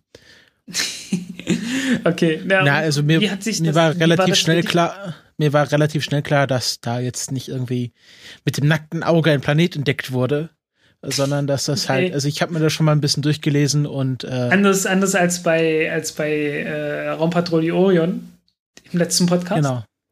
Also ich habe ich habe ich habe kurzzeitig befürchtet, dass dieser Planet durch eine gelenkte Nova äh, auf die Erde zuschießt, aber dann habe ich mich schnell wieder beruhigt und okay. ähm, ja, also ich hatte halt bisher angenommen, dass man da äh, einfach durch diese, äh, dass es irgendwas mit Asteroiden zu tun hat und dass irgendwie so ein Feld freigeräumt wurde und dass es heißt, okay, da fliegt regelmäßig was durch, was alle losen mhm. Teile einsammelt oder aus der Bahn schießt. Ähm, ja. Aber was ja. du erzählt hast, macht natürlich viel mehr Sinn. Ja, es, es ist halt gerade umgekehrt. Also es ist nicht so, dass du eine Lücke hast, äh, sondern die, die Asteroiden sind die Lücke im Nichts. Du hast okay. viel nichts und äh, dann sind da an manchen, an einem Viertel des Himmels sozusagen, äh, sind dann plötzlich Asteroiden. Merkwürdigerweise nur in einem Viertel und nicht äh, im Rest. Okay. Also sowas wie die Neptun-Trojaner. Äh, ja, so ungefähr. Wir, naja, wir werden sehen. Also, äh, die einzige Möglichkeit, wie man das Ganze auflösen kann, ist halt mehr beobachten. Ganz einfach. Und äh, ja, damit hat man halt jetzt einen sehr guten Grund, noch mehr da zu beobachten und noch mehr zu suchen, ob man da draußen noch was findet. Wir hatten ja noch gar nicht darüber geredet, wer diese Entdeckung gemacht hat. Ach so, ja, stimmt. Äh, der Punkt ist halt, äh, das war mir auch völlig egal. Äh, aber das, der Presse doch nicht. Der Frank, Presse du musst auch ein bisschen auf hier Click, äh, Clickbaiting äh, ja, hinausdenken. Ich habe da, hab da echt nicht. Also, ich habe es dann mitgekriegt, ja, äh, wegen dem Twitter-Handle. Mhm. der, der hat ja, der eine hat ja das. Pluto-Killer, Ed Pluto-Killer. Das war einer der Astronomen, die damals sich dafür eingesetzt haben, Pluto nicht mehr zum Planeten äh, erklären zu lassen. Genau. Aber ich, also ich war ja, ich hatte ja schnell die Überlegung gemacht. Also viele haben gesagt, ähm, warum entdeckt genau der, der Pluto äh, nicht äh, zum Plan also äh, entplanetisiert hat, genau einen neuen Planeten? Das ist doch so ein großer Zufall gedacht. Das ist wahrscheinlich ein Astronom, der sich sehr viel mit den äußeren Rändern des Sonnensystems beschäftigt, sonst hätte er diese Klassifizierung von Pluto erst gar nicht vornehmen können. Genau. Ähm, also es ist gar nicht so unwahrscheinlich, dass dieser Typ auch äh, dort neue Planeten entdeckt. Ja, naja, die, im Prinzip haben sie ja neue Planeten entdeckt, ne? Setna und äh, ach, irgendein genau. indianischer also, Name. Irgendwas also diese ganze Pluto-Geschichte hat ja auch schon mit Entdeckungen von anderen äh, Himmelskörpern ja, angefangen. Kuawa natürlich. Also es, es gibt ja eine ganze Reihe von, äh, von, von größeren Körpern, die man da draußen entdeckt hat, äh, denen man dann und das löste halt diese Debatte überhaupt aus, ob nun Pluto Planet ist oder nicht. Äh, ganz einfach, wenn man jetzt da draußen dann plötzlich sehr viele Planeten gehabt hätte, aber im Prinzip äh, sah es halt doch so aus, naja, das sind halt größere Asteroiden, aber keine echten Planeten, will man das jetzt alles Planeten nennen.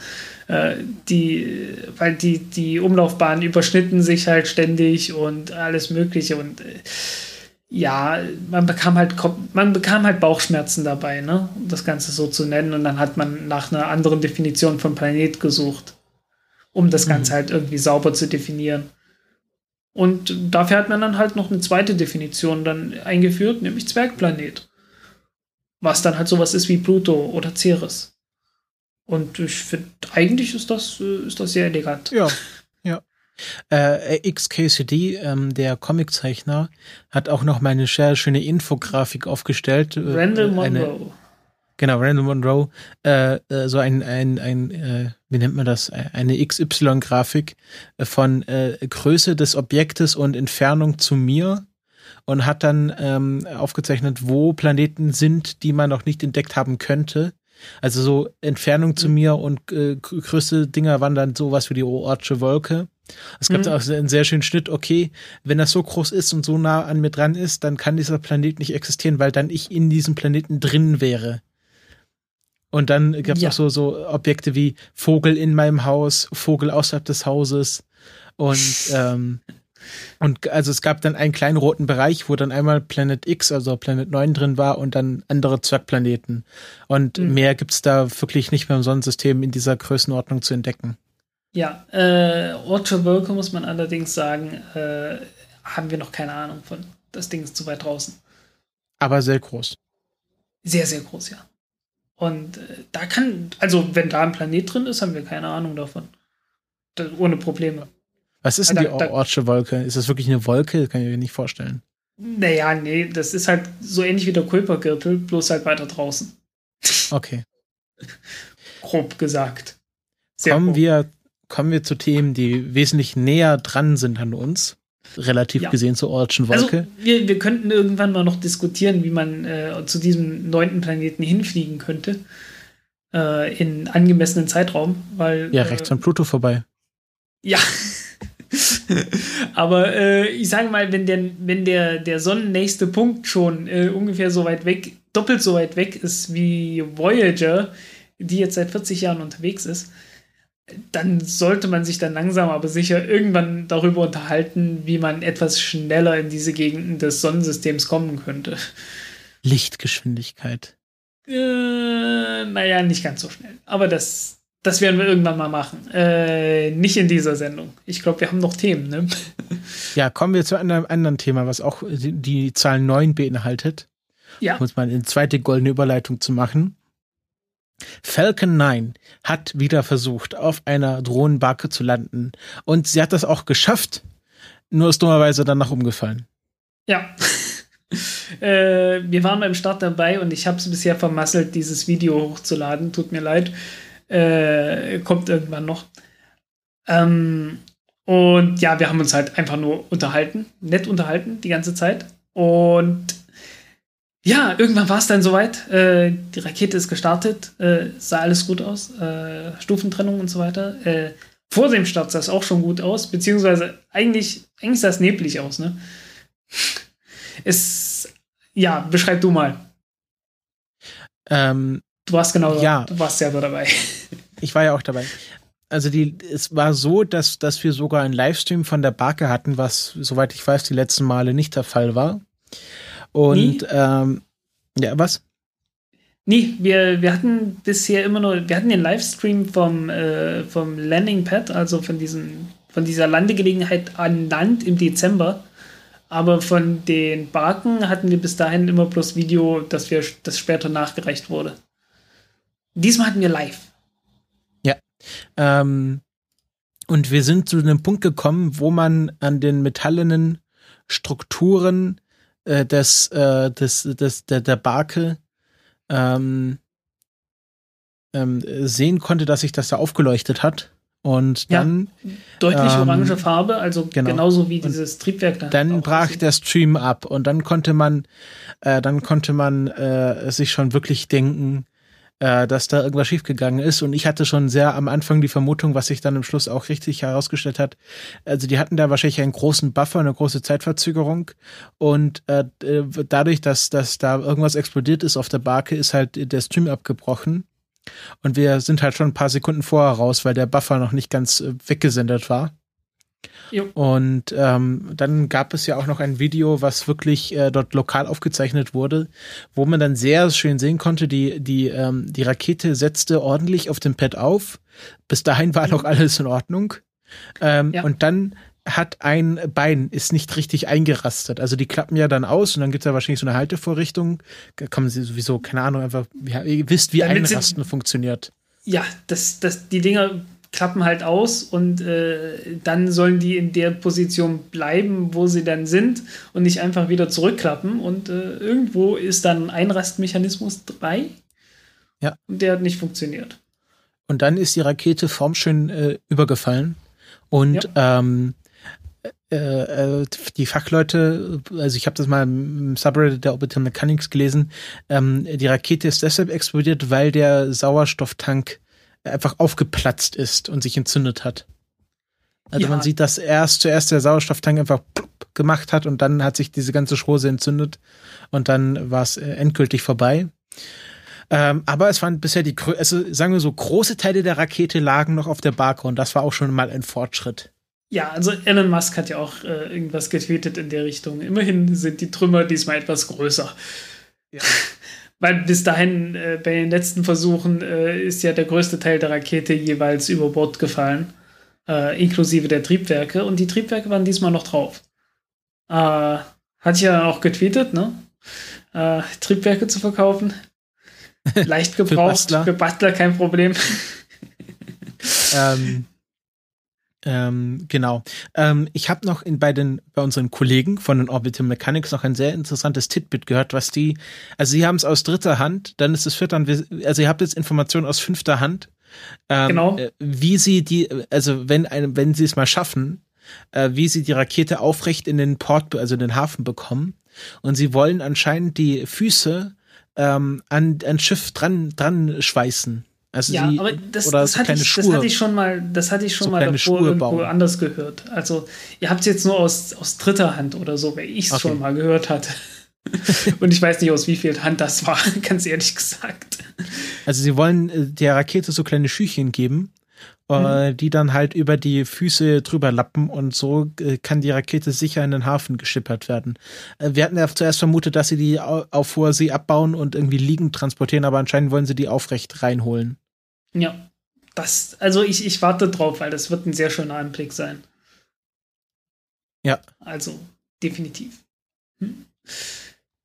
Ja, ähm, äh, woran hat es gelegen? Es, es, es gibt Spekulationen. Äh, ob das jetzt tatsächlich der Fall war, das muss dann sicherlich noch untersucht werden. Äh, das Problem war das Wetter. Äh, und darauf wollte ich eigentlich zu sprechen kommen, weil wie sah das Wetter aus beim Start? Es hat ein bisschen, wie der Schweizer sagt, ein bisschen Nabbel gehabt. Ja, das war Nebel, extremer Küstennebel. Ja, Küste, oh Gott. Da muss ich wieder an das Getränk denken. ja, selber schuld. Ähm, ja, und der Punkt ist halt, äh, an so einer Rakete ist ziemlich viel kaltes Zeugs drin. Äh, halt so äh, flüssiger Sauerstoff. Das Zeug ist ziemlich kalt und äh, Nebel besteht halt aus ziemlich viel Wasser und äh, wenn man halt so durch Nebel läuft, wir wissen ja alle, irgendwie ist man dann doch ziemlich klamm, recht schnell. Und wenn man dann flüssigen Sauerstoff, einen, einen Tank mit flüssigem Sauerstoff in der Gegend hat, äh, dann ist man nicht nur recht klamm, sondern es bildet sich auch Eis.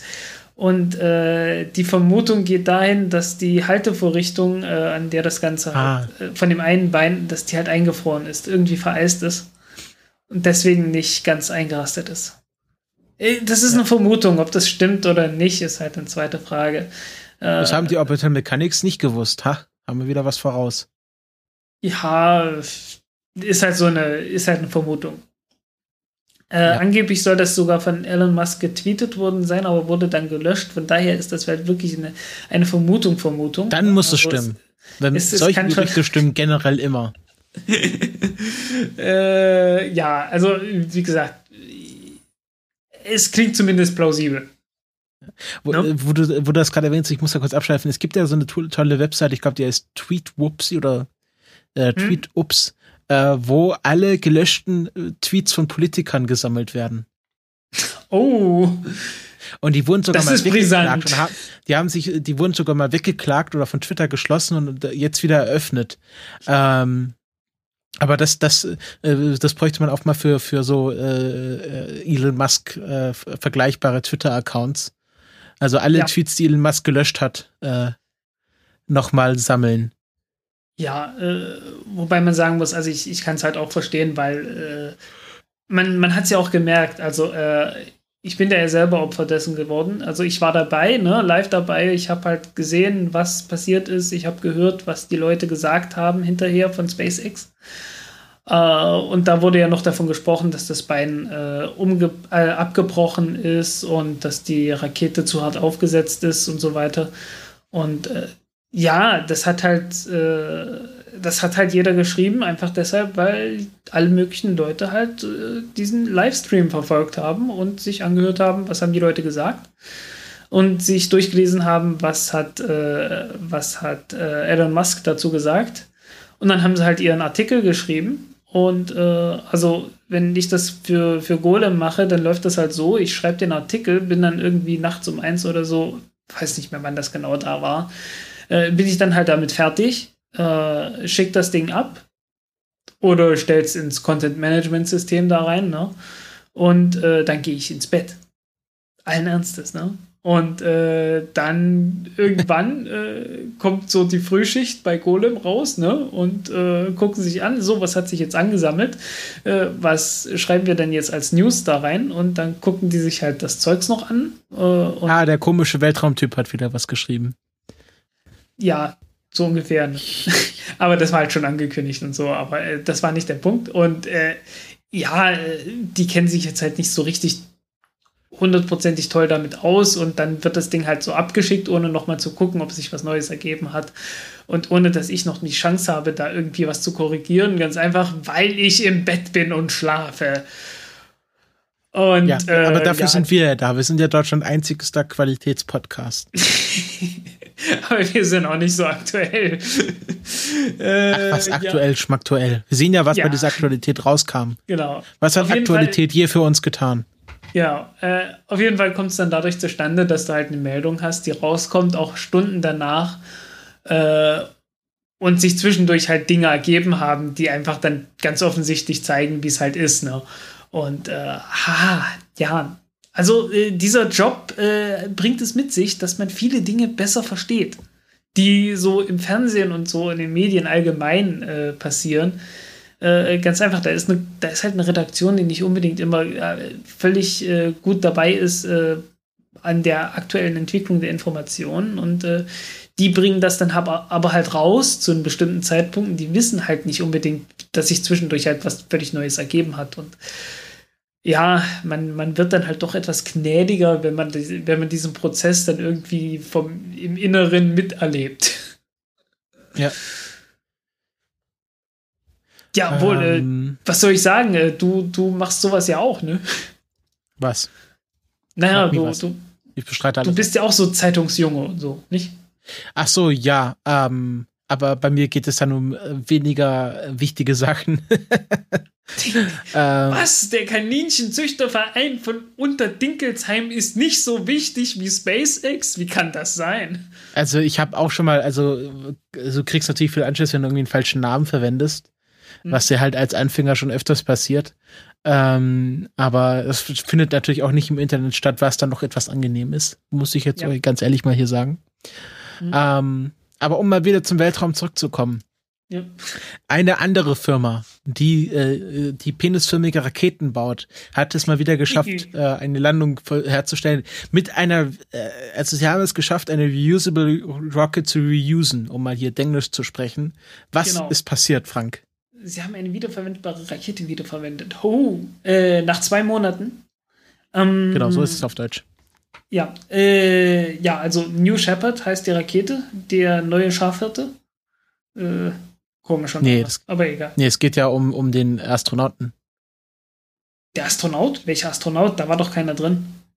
Ja, aber Alan Shepard.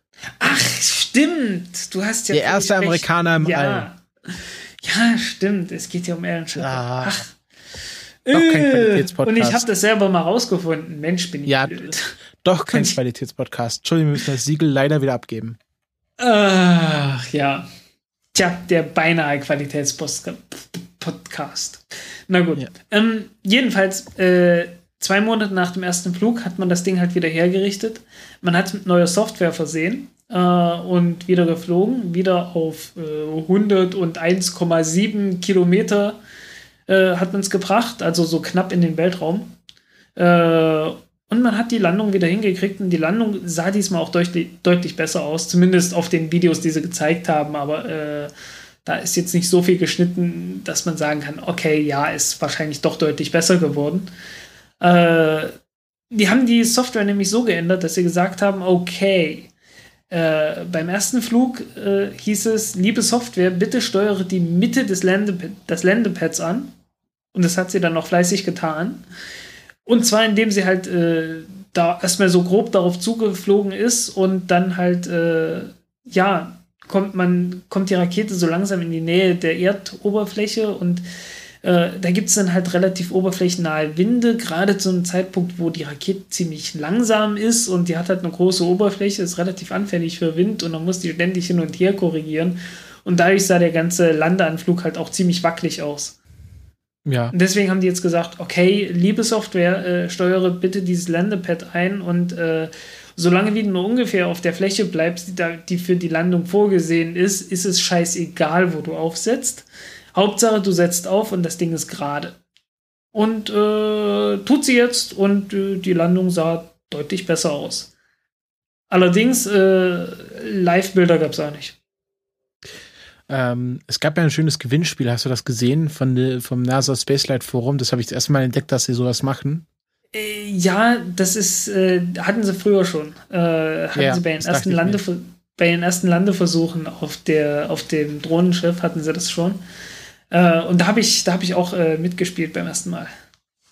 Ja, also äh, wer das nicht kennt, äh, sie versehen die, die, die Drohnenbacke mit einem Gitternetz und dann kann man wie bei Bingo sein, sein äh, ein Feld besetzen und wenn wie beim da. Kuhfladen, wie beim Kuhfladen-Bingo. Das Kennst du das? Nee. Naja, du, du, hast auch so ein, du hast ein Stück, ja, äh, ein Stück Wiese oder sowas halt, äh, mit einer Kuh drauf. Äh, auch so mit in, in kastenförmigen Dingern äh, ausgekennzeichnet und äh, da, wo die Kuh zum ersten Mal hinscheißt, da, da gewinnt ja, man. ähm, genau, und dort, wo die Rakete landet, beziehungsweise wo das größte Stück am Schluss liegt, ähm, der, der das Feld quasi ausgewählt hat, bekommt ein Jahr von dieser zusätzlichen äh, Subscription bei diesem NASA Spaceflight Forum. Fand ich eine ja. ganz lustige Idee.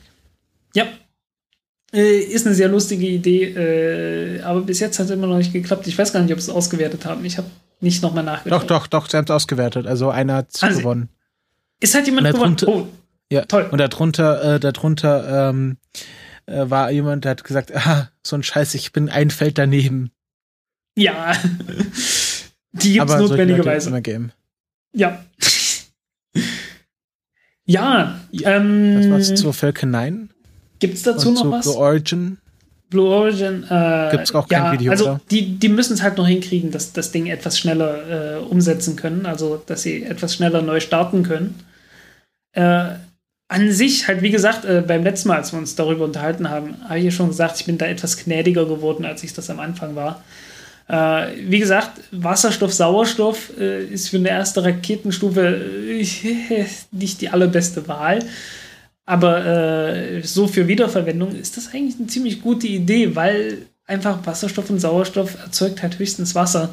Und äh, du hast überhaupt kein Problem mit Ruß oder sonst was.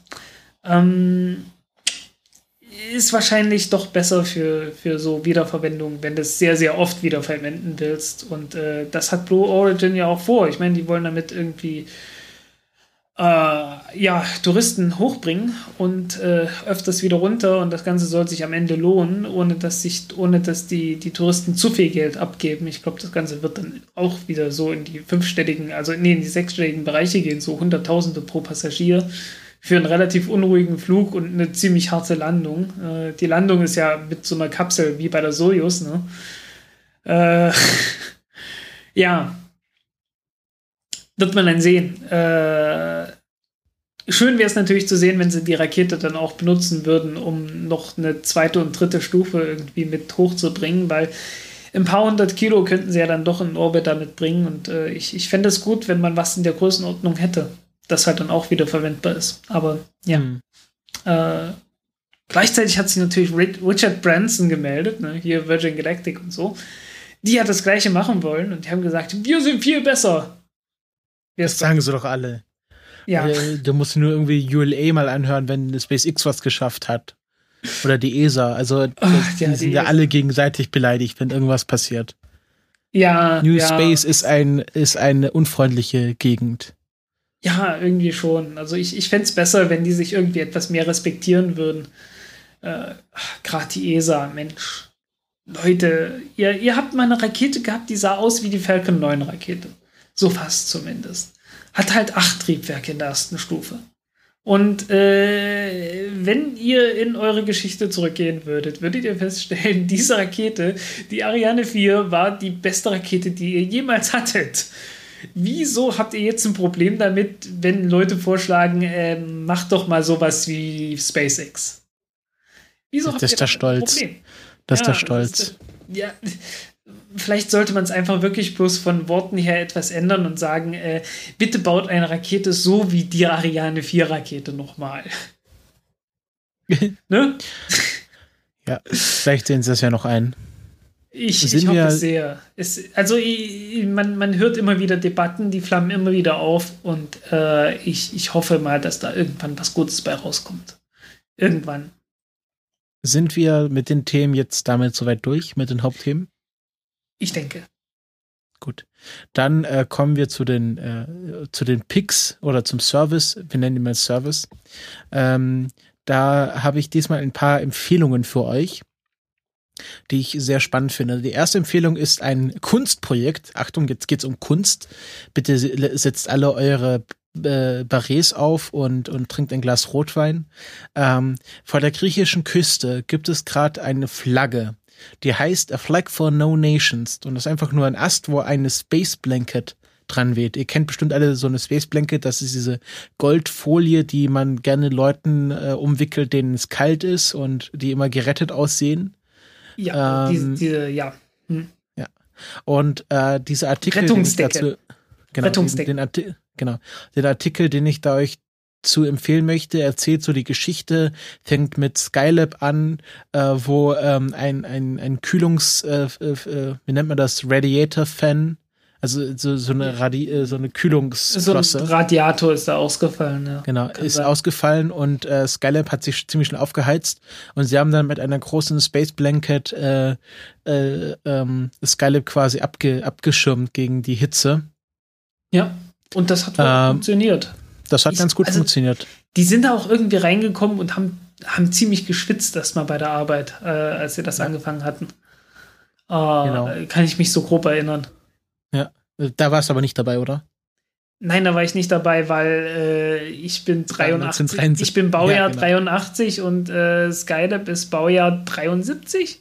Ja. Oder so, irgend sowas, genau. ne? Genau, 73. Und ja. ja, zehn Jahre vor meiner Zeit. Ja, äh, ähm, ja, auf jeden Fall ging es den, den ging es so wie, äh, wie den, den, äh, na, den Leuten bei Raumpatrouille Orion bei unserer letzten Folge. Den ging es ja auch recht heiß. Aber die hatten keine, keine, Druck, keine kalte Druckluft, mit der sie die Stationen hätten fluten können. Ja, genau. Äh, ähm, der nächste Vorfall war dann, ähm, als sie irgendwas aus dem Space Shuttle rausgeholt haben, was während des Startes in auch diese Space Blankets eingewickelt war. Und ähm, das hat sich dann gelöst und das flog dann die ganze Zeit, äh, es war, die war so groß, dass man die sogar tracken konnte. Und es gibt sehr schöne Fotos, wo einfach diese einzelne Space Blanket im Weltraum schwebt. Mhm. Und es äh, gibt dann, äh, ich weiß nicht, kennst du die Verschwörungstheorie um den Black Knight Satellit? Äh, nicht so richtig, aber ich kann es mir fast vorstellen. Also es gibt eine, es gibt eine Verschwörungstheorie, dass es einen antiken Satelliten gibt, der ungefähr 13.000 Jahre alt sein soll und der Nein, dann kenne ich Erde nicht. schwebt. Also, ja, okay. Und okay. Fotos halt von dieser Space Blanket wurden halt äh, genommen. Ja, das ist die in Wahrheit dieser Black Knight Satellit.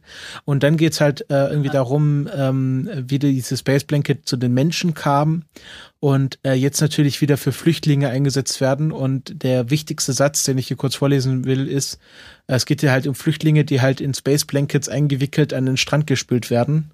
Und äh, hier steht, ähm, ähm, These are moments of hope as well as failure. Moments when properly utilized, utilized, technological progress enables us to achieve something which was beyond our capabilities before. And yet, we are still pulling bodies from the water, wrapped in material which was meant to send us into space. Also, ähm, wir, wir, wir können so viel Gutes mit unserer Technologie äh, schaffen, aber trotzdem äh, haben wir solche noch Probleme, dass wir wirklich Menschen tot aus dem Wasser bergen müssen, äh, geschützt durch Materialien, die uns eigentlich zum Fortschritt verhelfen sollen. Und ja. dieses Kunstprojekt, was damit zusammenhängt, ist einfach dieses Space Blanket als Flagge, also eine Flagge für keine Nation, weil das ist ja meistens der Hauptgrund mhm. dieses Leides, dass sich Nationen nicht einig werden. Und ja, äh, ja die weht gerade vor der griechischen Küste, wo gerade sehr viele Flüchtlinge leider angespült werden. Und das fand ich ein sehr schönes Projekt, was äh, ja auch ja. sehr viel mit Raumfahrt zu tun hat. Ja, äh, ich bin mir allerdings nicht sicher, ob solche Müllaufolie wirklich für die Raumfahrt entwickelt wurde, aber hey, schwamm drüber. Naja, aber es, ich glaube, das ist so ein bisschen wie, wie die Teflonpfanne, die angeblich aus dem Weltraum ja. kommt oder so. Es ist Kunst, da geht sich genau. Es ist Kunst, auf. ist okay. Deswegen sage ich ja bloß so nebenbei. Ne? Ja. Ich find's gut. Ähm, kommen wir zu einem weniger komplexen Thema. Unsere Kollegen aus Amerika, die Orbital Mechanics, haben ja schon, äh, haben wir die schon empfohlen? Ich glaube ja, oder? Ja, ich glaube allein in dieser Episode irgendwie zum dritten Mal jetzt. Ja. Ähm, wir haben ein Interview aufgezeichnet mit äh, Jenny Turner ähm, oder auf Twitter Jenny on Console. Und das ist eine äh, junge Dame, die äh, gerade zur ISS äh, Flight Communication Flight Engineer ausgebildet wird. Also ihr kennt die aus diesen Videos, das sind die Typen oder Frauen, äh, die an den Konsolen in Mission Control sitzen und den Astronauten sagen, was sie zu tun haben oder versuchen es wenigstens. Ähm, und die ähm, ja, macht eine YouTube-Serie darüber, wie sie quasi zur, zum Flight Engineer ausgebildet wird. Und das ist sehr interessant. Und in diesem Interview erzählt sie halt ganz viel darüber, was es eigentlich bedeutet, wirklich zu äh, wirklich dazu ausgebildet zu werden. Also sie macht dann also eigentlich eine Prüfung, das ist eine achtstündige mündliche Prüfung, die sie absolvieren muss, wo sie halt alle Fragen beantworten äh, muss, die sie halt gelernt hat während ihrer Ausbildung.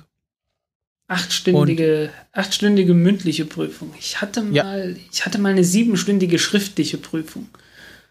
Aber mündlich nicht. Das ist hart. Ja. ähm, und sie ist, glaube ich, sechs bis acht Monate davon weg, wirklich voll ausgebildete Flight Engineer, Engineer zu sein. Und ähm, ja, das Interview ist sehr, sehr spannend. Das solltet ihr euch wirklich anhören, wenn ihr euch dafür interessiert. Ähm, und sie hat auch so ein bisschen noch was davon erzählt. Also sie saß wirklich im Hinterzimmer während dieses EVAs mit Tim Copra und war halt mehr oder weniger live dabei, als es darum ging, ähm, die, ähm, als es darum ging, äh, ja, die, die EVA abzubrechen. Und die, also es ist wirklich eine, also eine spannende Geschichte, die sie dort erzählt. Und ja, möchte ich euch wirklich ans Herz legen. Orbital Mechanics ist alles in den Show Notes verlinkt. Und den letzten Podcast, den ich euch empfehlen möchte, heißt Weltraumbahnhof Podcast. Ähm, den habe ich neulich entdeckt, obwohl es den schon länger gibt. Also irgendwie ist der unter meinem Radar gewesen.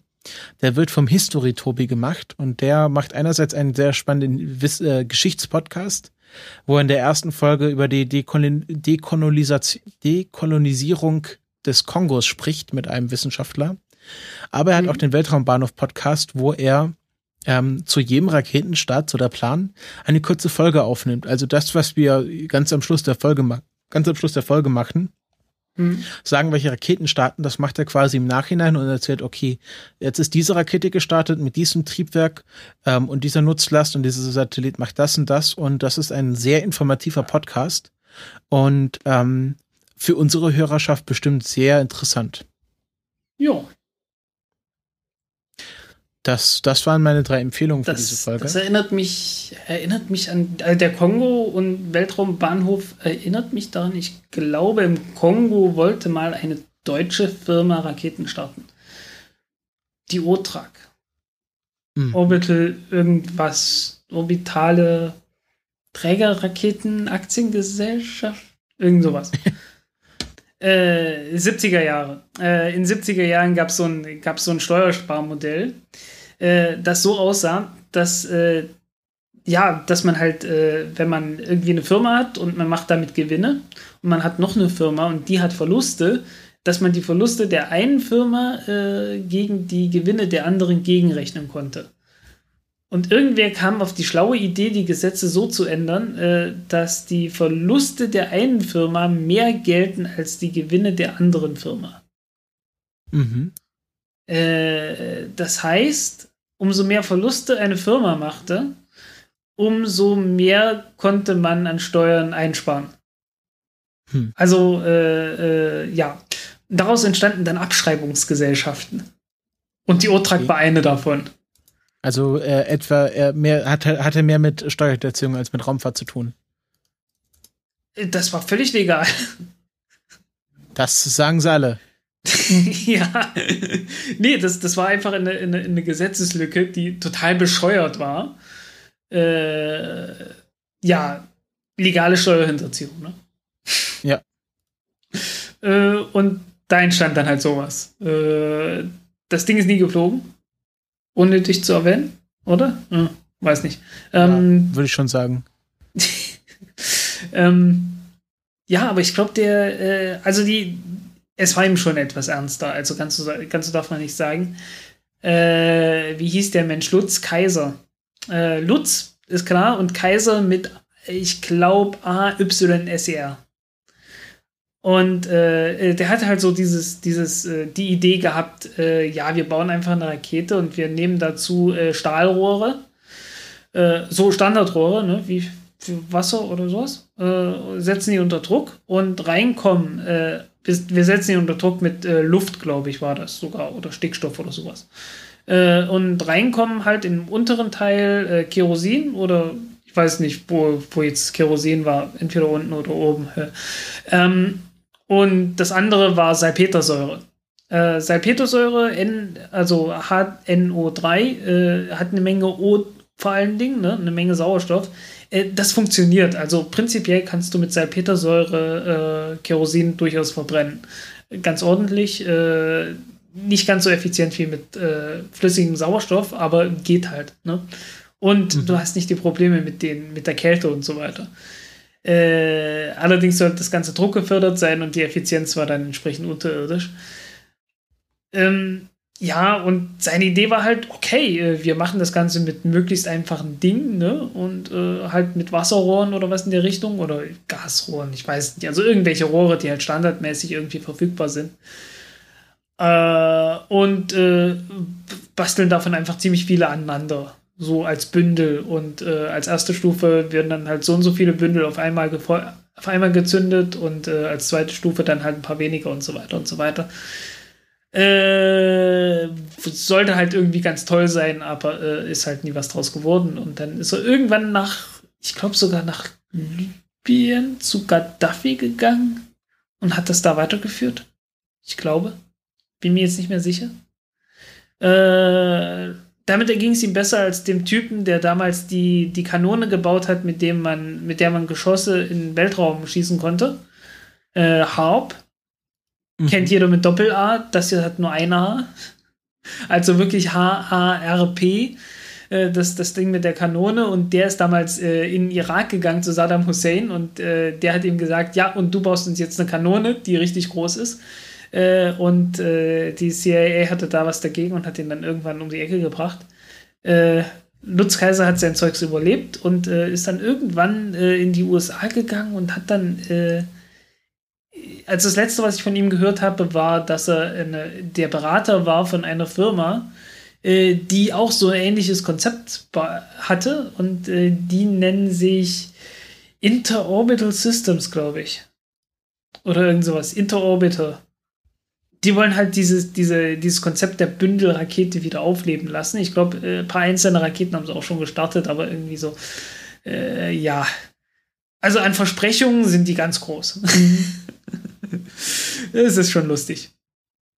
Ja, aber die gibt es jetzt, jetzt auch schon irgendwie seit zehn Jahren und sonderlich viel haben sie nicht auf die Beine gestellt. Okay. Ja, Wollen wir noch eine äh, Raketenvorhersage machen? Können wir noch machen. Äh, fiel mir jetzt halt bloß gerade ein, die Geschichte, wo du den Kongo erwähntest. okay. Ähm, okay, Raketenvorhersage für die nächsten zwei Wochen setzt sich aus folgenden Raketenstart zusammen.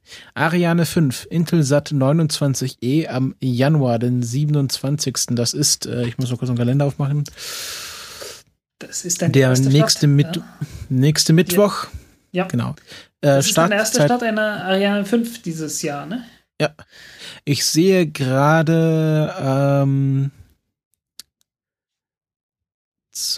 äh, nein, das ist der bei uns schon der Januar, der 26. Äh, weil ah, der Start okay. am ähm, nee, der ja. Januar, genau, und jetzt nochmal ganz, nochmal richtig. Januar 8, Donnerstag, der 28. Januar, 0 Uhr 20 bis 0 Uhr, äh, bis 1 Uhr 40 ist das Startfenster.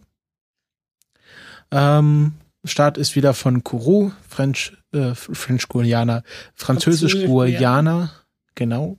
Teil von Frankreich wohlgemerkt. Also genau. es ist wirklich richtig französisch und man kann dort auch mit seinen Euros bezahlen. Das ist praktisch. Ja, ist praktisch. Äh, das Problem ist, die haben dort ein Glasfaserkabel äh, wegen Internetverbindung und so, ne? Und das geht irgendwie relativ in der Nähe äh, von irgendwelchen CIA-Installationen vorbei. Ein Schelm, wer Böses dabei denkt. ähm, der nächste Start ist am äh, Freitag, der 29. Januar. Das ist eine Proton-Rakete mit dem Eutelsat 9B. Der findet, am, der findet um 23.19 Uhr statt, ist also ein instantanes Launchfenster äh, vom Baikonur Kosmodrom in Kasachstan. Ja, und hoffentlich äh, hat man jetzt wirklich die Fehler mit der Proton. Also ich glaube, die Hälfte der, der, Start, der Startfehler, die man hatte, äh, ging ja auf einen Fehler zurück, den man dann behoben hat, nachdem man ihn endlich gefunden hat. Äh, weiß nicht mehr genau welcher das war, aber hoffentlich äh, wird die jetzt etwas zuverlässiger. Ich drücke den Russen jedenfalls die Daumen. Die haben es nötig, die haben auch relativ wenig Geld zurzeit. Äh, ich ja, das habe ich äh, gehört, dass die ihr, ihr da ziemlich harte Abstriche gerade gemacht haben. Ja, die haben auch die, die haben auch die, die Angara 5V äh, oder wie auch immer, äh, haben sie jetzt verschoben. Also äh, das heißt also eine Angara 5 Rakete mit, äh, nicht die Angara 5 selbst, sondern äh, eine verbesserte Variante, die dann mit Wasserstoffoberstufe agieren sollte und mit der dann auch äh, Missionen zum Mond geflogen werden sollten. Und die hat man jetzt verschoben. Äh, ja, liegt einfach daran, dass der Ölpreis halt doch ziemlich da niederliegt und äh, damit die, die Geldeinnahmen von Russland äh, nicht mehr ganz so toll aussehen, wie das früher noch der Fall war. Ja. Dann äh, befinden wir uns schon in der zweiten Woche. Mittwoch, der 3. Februar 2016. Ähm, eine Atlas 5, der erste Atlas 5 Start, soweit ich weiß, in diesem Jahr. Ja. Ja. Eine Atlas 5, ich weiß jetzt gar nicht, in welcher Konfiguration steht nicht. Das ist da. eine 4, das ist eine, eine 401, 401, genau. Ja, da ich habe es gerade auch gelesen, genau. Eine 401, also die kleinste Konfiguration mit dem GPS-Satelliten 2F12 ähm, genau, Start ist äh, 14.47 Uhr bis äh, 15.05 Uhr das Fenster. Ähm, genau, vom Cape Canaveral Air Force Station, Florida. Am ja. äh, Donnerstag, den 4. Februar, haben wir eine Rakott mit dem äh, Centennial 3A. Das ist ein ESA-Satellit, soweit ich weiß. Ja, und äh, die Rokot äh, steht ja auch eine Euro, Rakott. eine Eurocott, Rokot oder Rak mhm. Rakot, ne? Genau. Also wenn du es ja. richtig im Russischen aussprechen willst, dann ist es eine Rakot. Rakot, okay. Äh, ja. Äh, die ist tatsächlich, die wird äh, in deutscher Kooperation äh, mit, den, mit Russland ja, gestartet. Also da, da steht wirklich die ist DLR, glaube ich, mit dahinter, hinter Eurocod. Und ist halt eine Kooperation mit Russland die halt äh, ausgediente Interkontinentalraketen da weiterverwenden. Ja. Ja, ist, halt, ähm, halt, äh, ist in gewisser Weise eine Konkurrenz zur Vega-Rakete. Ja. Obwohl ausgediente der Kontinentalraketen irgendwann sind die Interkontinentalraketen noch aufgebraucht. Ja. So, dann ist äh, angekündigt zumindest für äh, frühestens den 6. Februar, das kann also sich eventuell noch nach hinten verschoben, verschieben, äh, endlich der Start von SES 9 e mit einer Falcon 9 Rakete. Äh, ursprünglich mal geplant für den letzten Juli, glaube ich.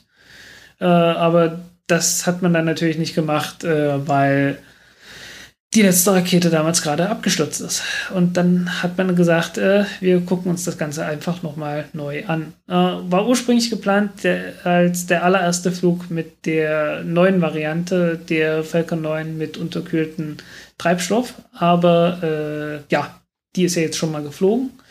Wird dann wohl der zweite Flug damit sein. Ja. Ja. Dann haben wir die, der letzte Raketenstart für die nächsten zwei Wochen ist am Sonntag, der 7. Februar, eine Soyuz mit einem GLONASS-M-Satelliten. Das ist die russische Variante des GPS-Systems. Genau. Und da ist das genaue Startfenster noch nicht bekannt und die Start, äh, der Startort ist das äh, Pletzek äh, Kosmodrom in Russland, wo ja. ich du wahrscheinlich was zu sagen kannst. Plesetsk, das ist äh, relativ weit nördlich. Ah, glaub, irgendwo bei Murmansk oder so. Äh, also ah, okay. ziemlich weit nördlich, irgendwie so bei 62 Grad Nord oder so. Äh, ja, kommt halt alles in, in irgendwelche polaren Umlaufbahnen oder was in die Richtung und äh, da ist das halt ganz günstig, das da oben zu machen. Mhm. Ähm, was noch angekündigt ist, ohne Datum, äh, ist der sechste Satellit des indischen regionalen Navigationssystems, äh, von dem wir jetzt schon einen Start im Januar hatten. Vor ein paar Tagen. Äh, wieder mhm. mit einer PSLV. Und äh, das ist halt interessant, einfach deshalb, weil es ist dann der vorletzte Satellit, bevor die Konstellation dann komplett ist. Äh, der letzte soll dann im März fliegen. Und dann hat Indien ein eigenes Navigationssystem äh, für den Raum von Indien, äh, der dann auch Pakistan komplett umfassen wird und auch äh, Afghanistan, glaube ich. Ja, was halt daran liegt, okay, äh, Afghanistan und äh, Blödsinn, Afghanistan, äh, Pakistan und Indien sind halt im Clinch miteinander und äh, da will man doch sicher sein, wenn man irgendwie Krieg führt und äh, Pakistan angreifen will, dass man dann auch weiß, wo man ist. Ist unschön, aber ist so. Äh, ja. Ja. Gut, damit äh, sind wir für diese Folge durch. Ich habe noch ein paar äh, Hausmeisterthemen.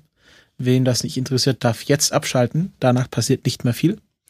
Ähm, zum einen haben wir ja gerade eine Umfrage am Laufen, die äh, Countdown Podcast Hörenden Umfrage 2016. Da haben einige von euch schon mitgemacht, dafür sind wir sehr dankbar. Aber ähm, wenn man die Downloadzahlen vergleicht, dann sind das bei weitem noch nicht alle.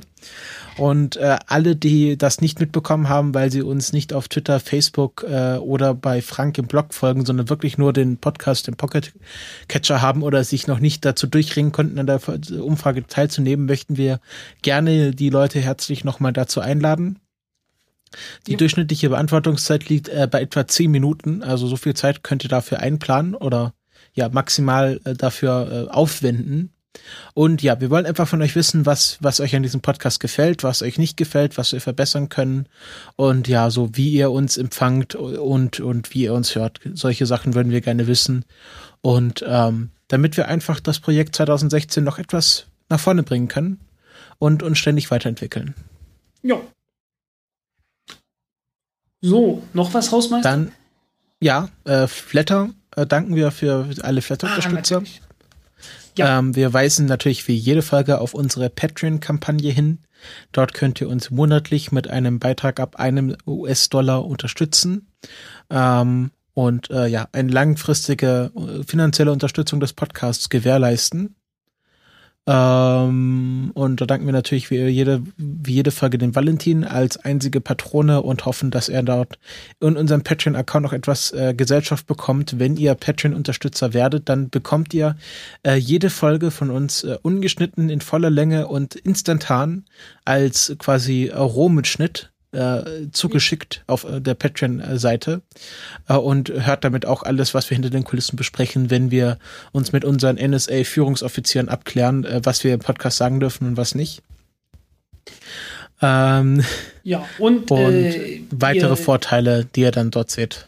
Ja, und äh, ich glaube, du hast doch die, weiß nicht, hast du die ersten Aufkleber schon fertig?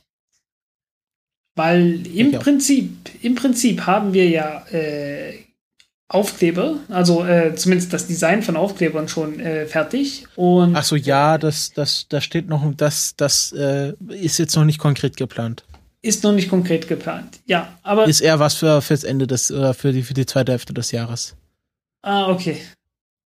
Aber äh, falls jemand Interesse hat und. Ja, genau, äh, könnt ihr mal Interesse anmelden. Genau, meldet mal Interesse an und äh, ich bin mir sicher, wenn ihr uns die Bude einrennt, dann werden wir das sicherlich beschleunigen. Genau. Ähm, ja, das war's von dieser Folge. Wir danken fürs Zuhören und wenn ihr Kommentare, Einregungen habt, dann schreibt ihr die gerne ins Blog oder bei uns in Twitter oder lasst uns bei iTunes eine Rezension da. Und äh, wir sagen Ciao und bis zum nächsten Mal. Auf Wiedersehen.